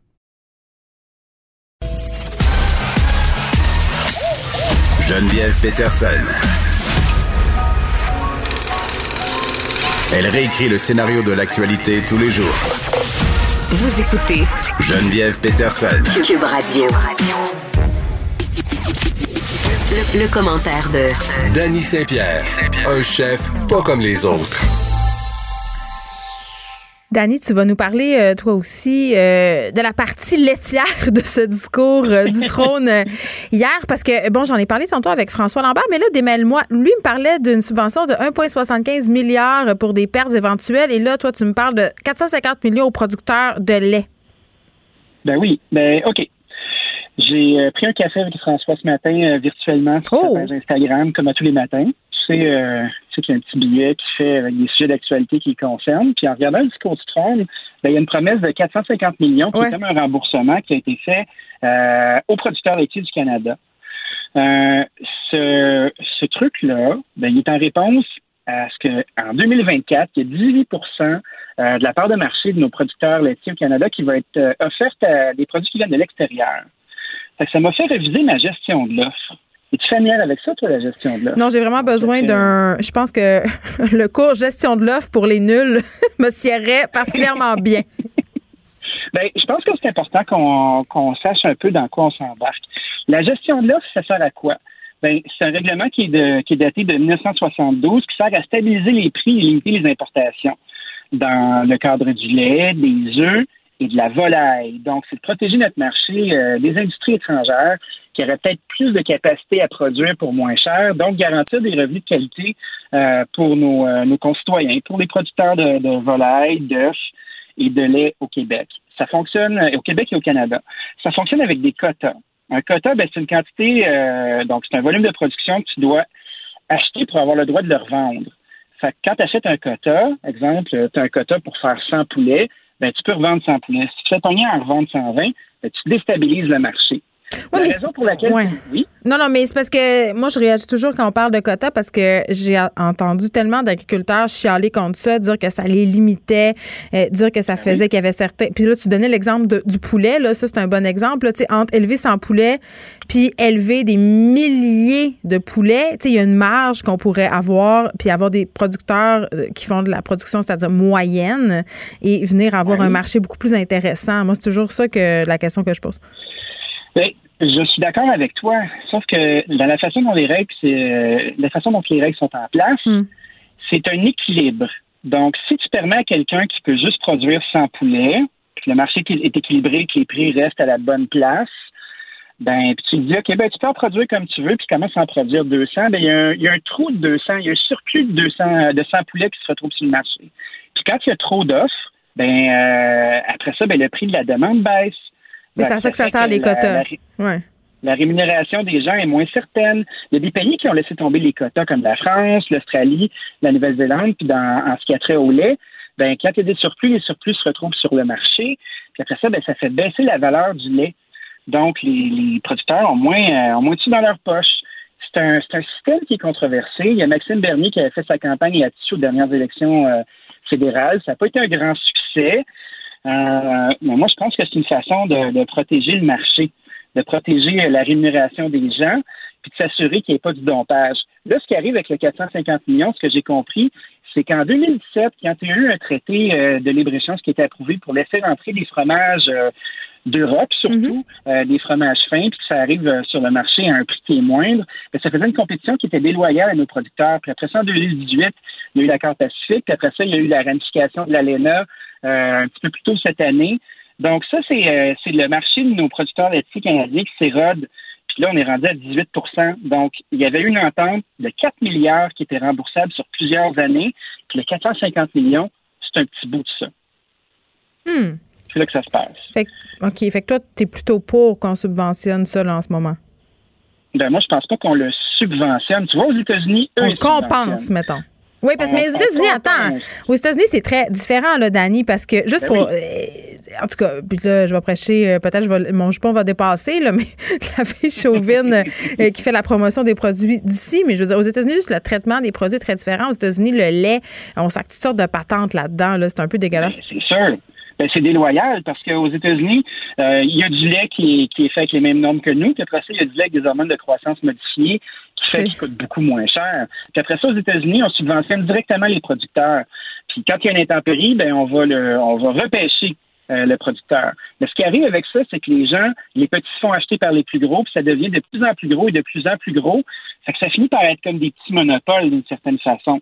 Hmm. Moi, je pense qu'il y a au-dessus de 221 000 personnes qui ont des emplois dans le secteur laitier Canada. C'est quand même un marché qui est mature. Donc ça, ça veut dire qu'il ne va pas en augmentation. Les gens consomment de moins en moins de produits laitiers c'est des jobs qui comptent et qui sont importantes. Puis en 2024, quand tu perds 18% de ton marché, ben, ça va paraître d'un projet de nos producteurs. oui, puis c'est beaucoup, de, c'est beaucoup d'électeurs aussi. Puis je me demande pas euh, dans quelle mesure on n'est pas en train de mettre un plaster sur une hémorragie parce que on donne cet argent-là, mais au fond, le problème, il est comme systémique et plus profond que ça.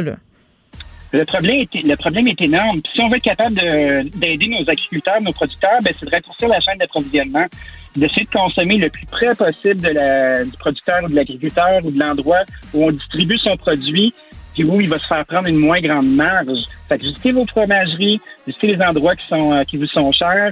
Ça paraît quand on achète direct. Ils ont plus d'argent dans leur poche. Hmm.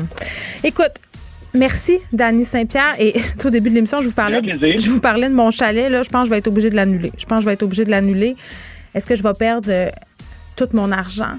Je pense que je vais me poser la question euh, demain. On pourra en faire un sujet avec les nouvelles consignes de santé publique. On pensait qu'on était libre de nos mouvements, donc plusieurs personnes ont s'est loué des trucs pour pouvoir euh, en profiter. Est-ce que ça sera possible de revoir notre argent ou ça va être comme les billets d'avion, hein, c'est-à-dire de l'argent en banque qu'on verra peut-être plus jamais? On va se poser la question. C'est déjà tout pour nous. Merci d'avoir été là. Je vous laisse avec Mario Dumont et Vincent Dessoureau. À demain. Cube Radio.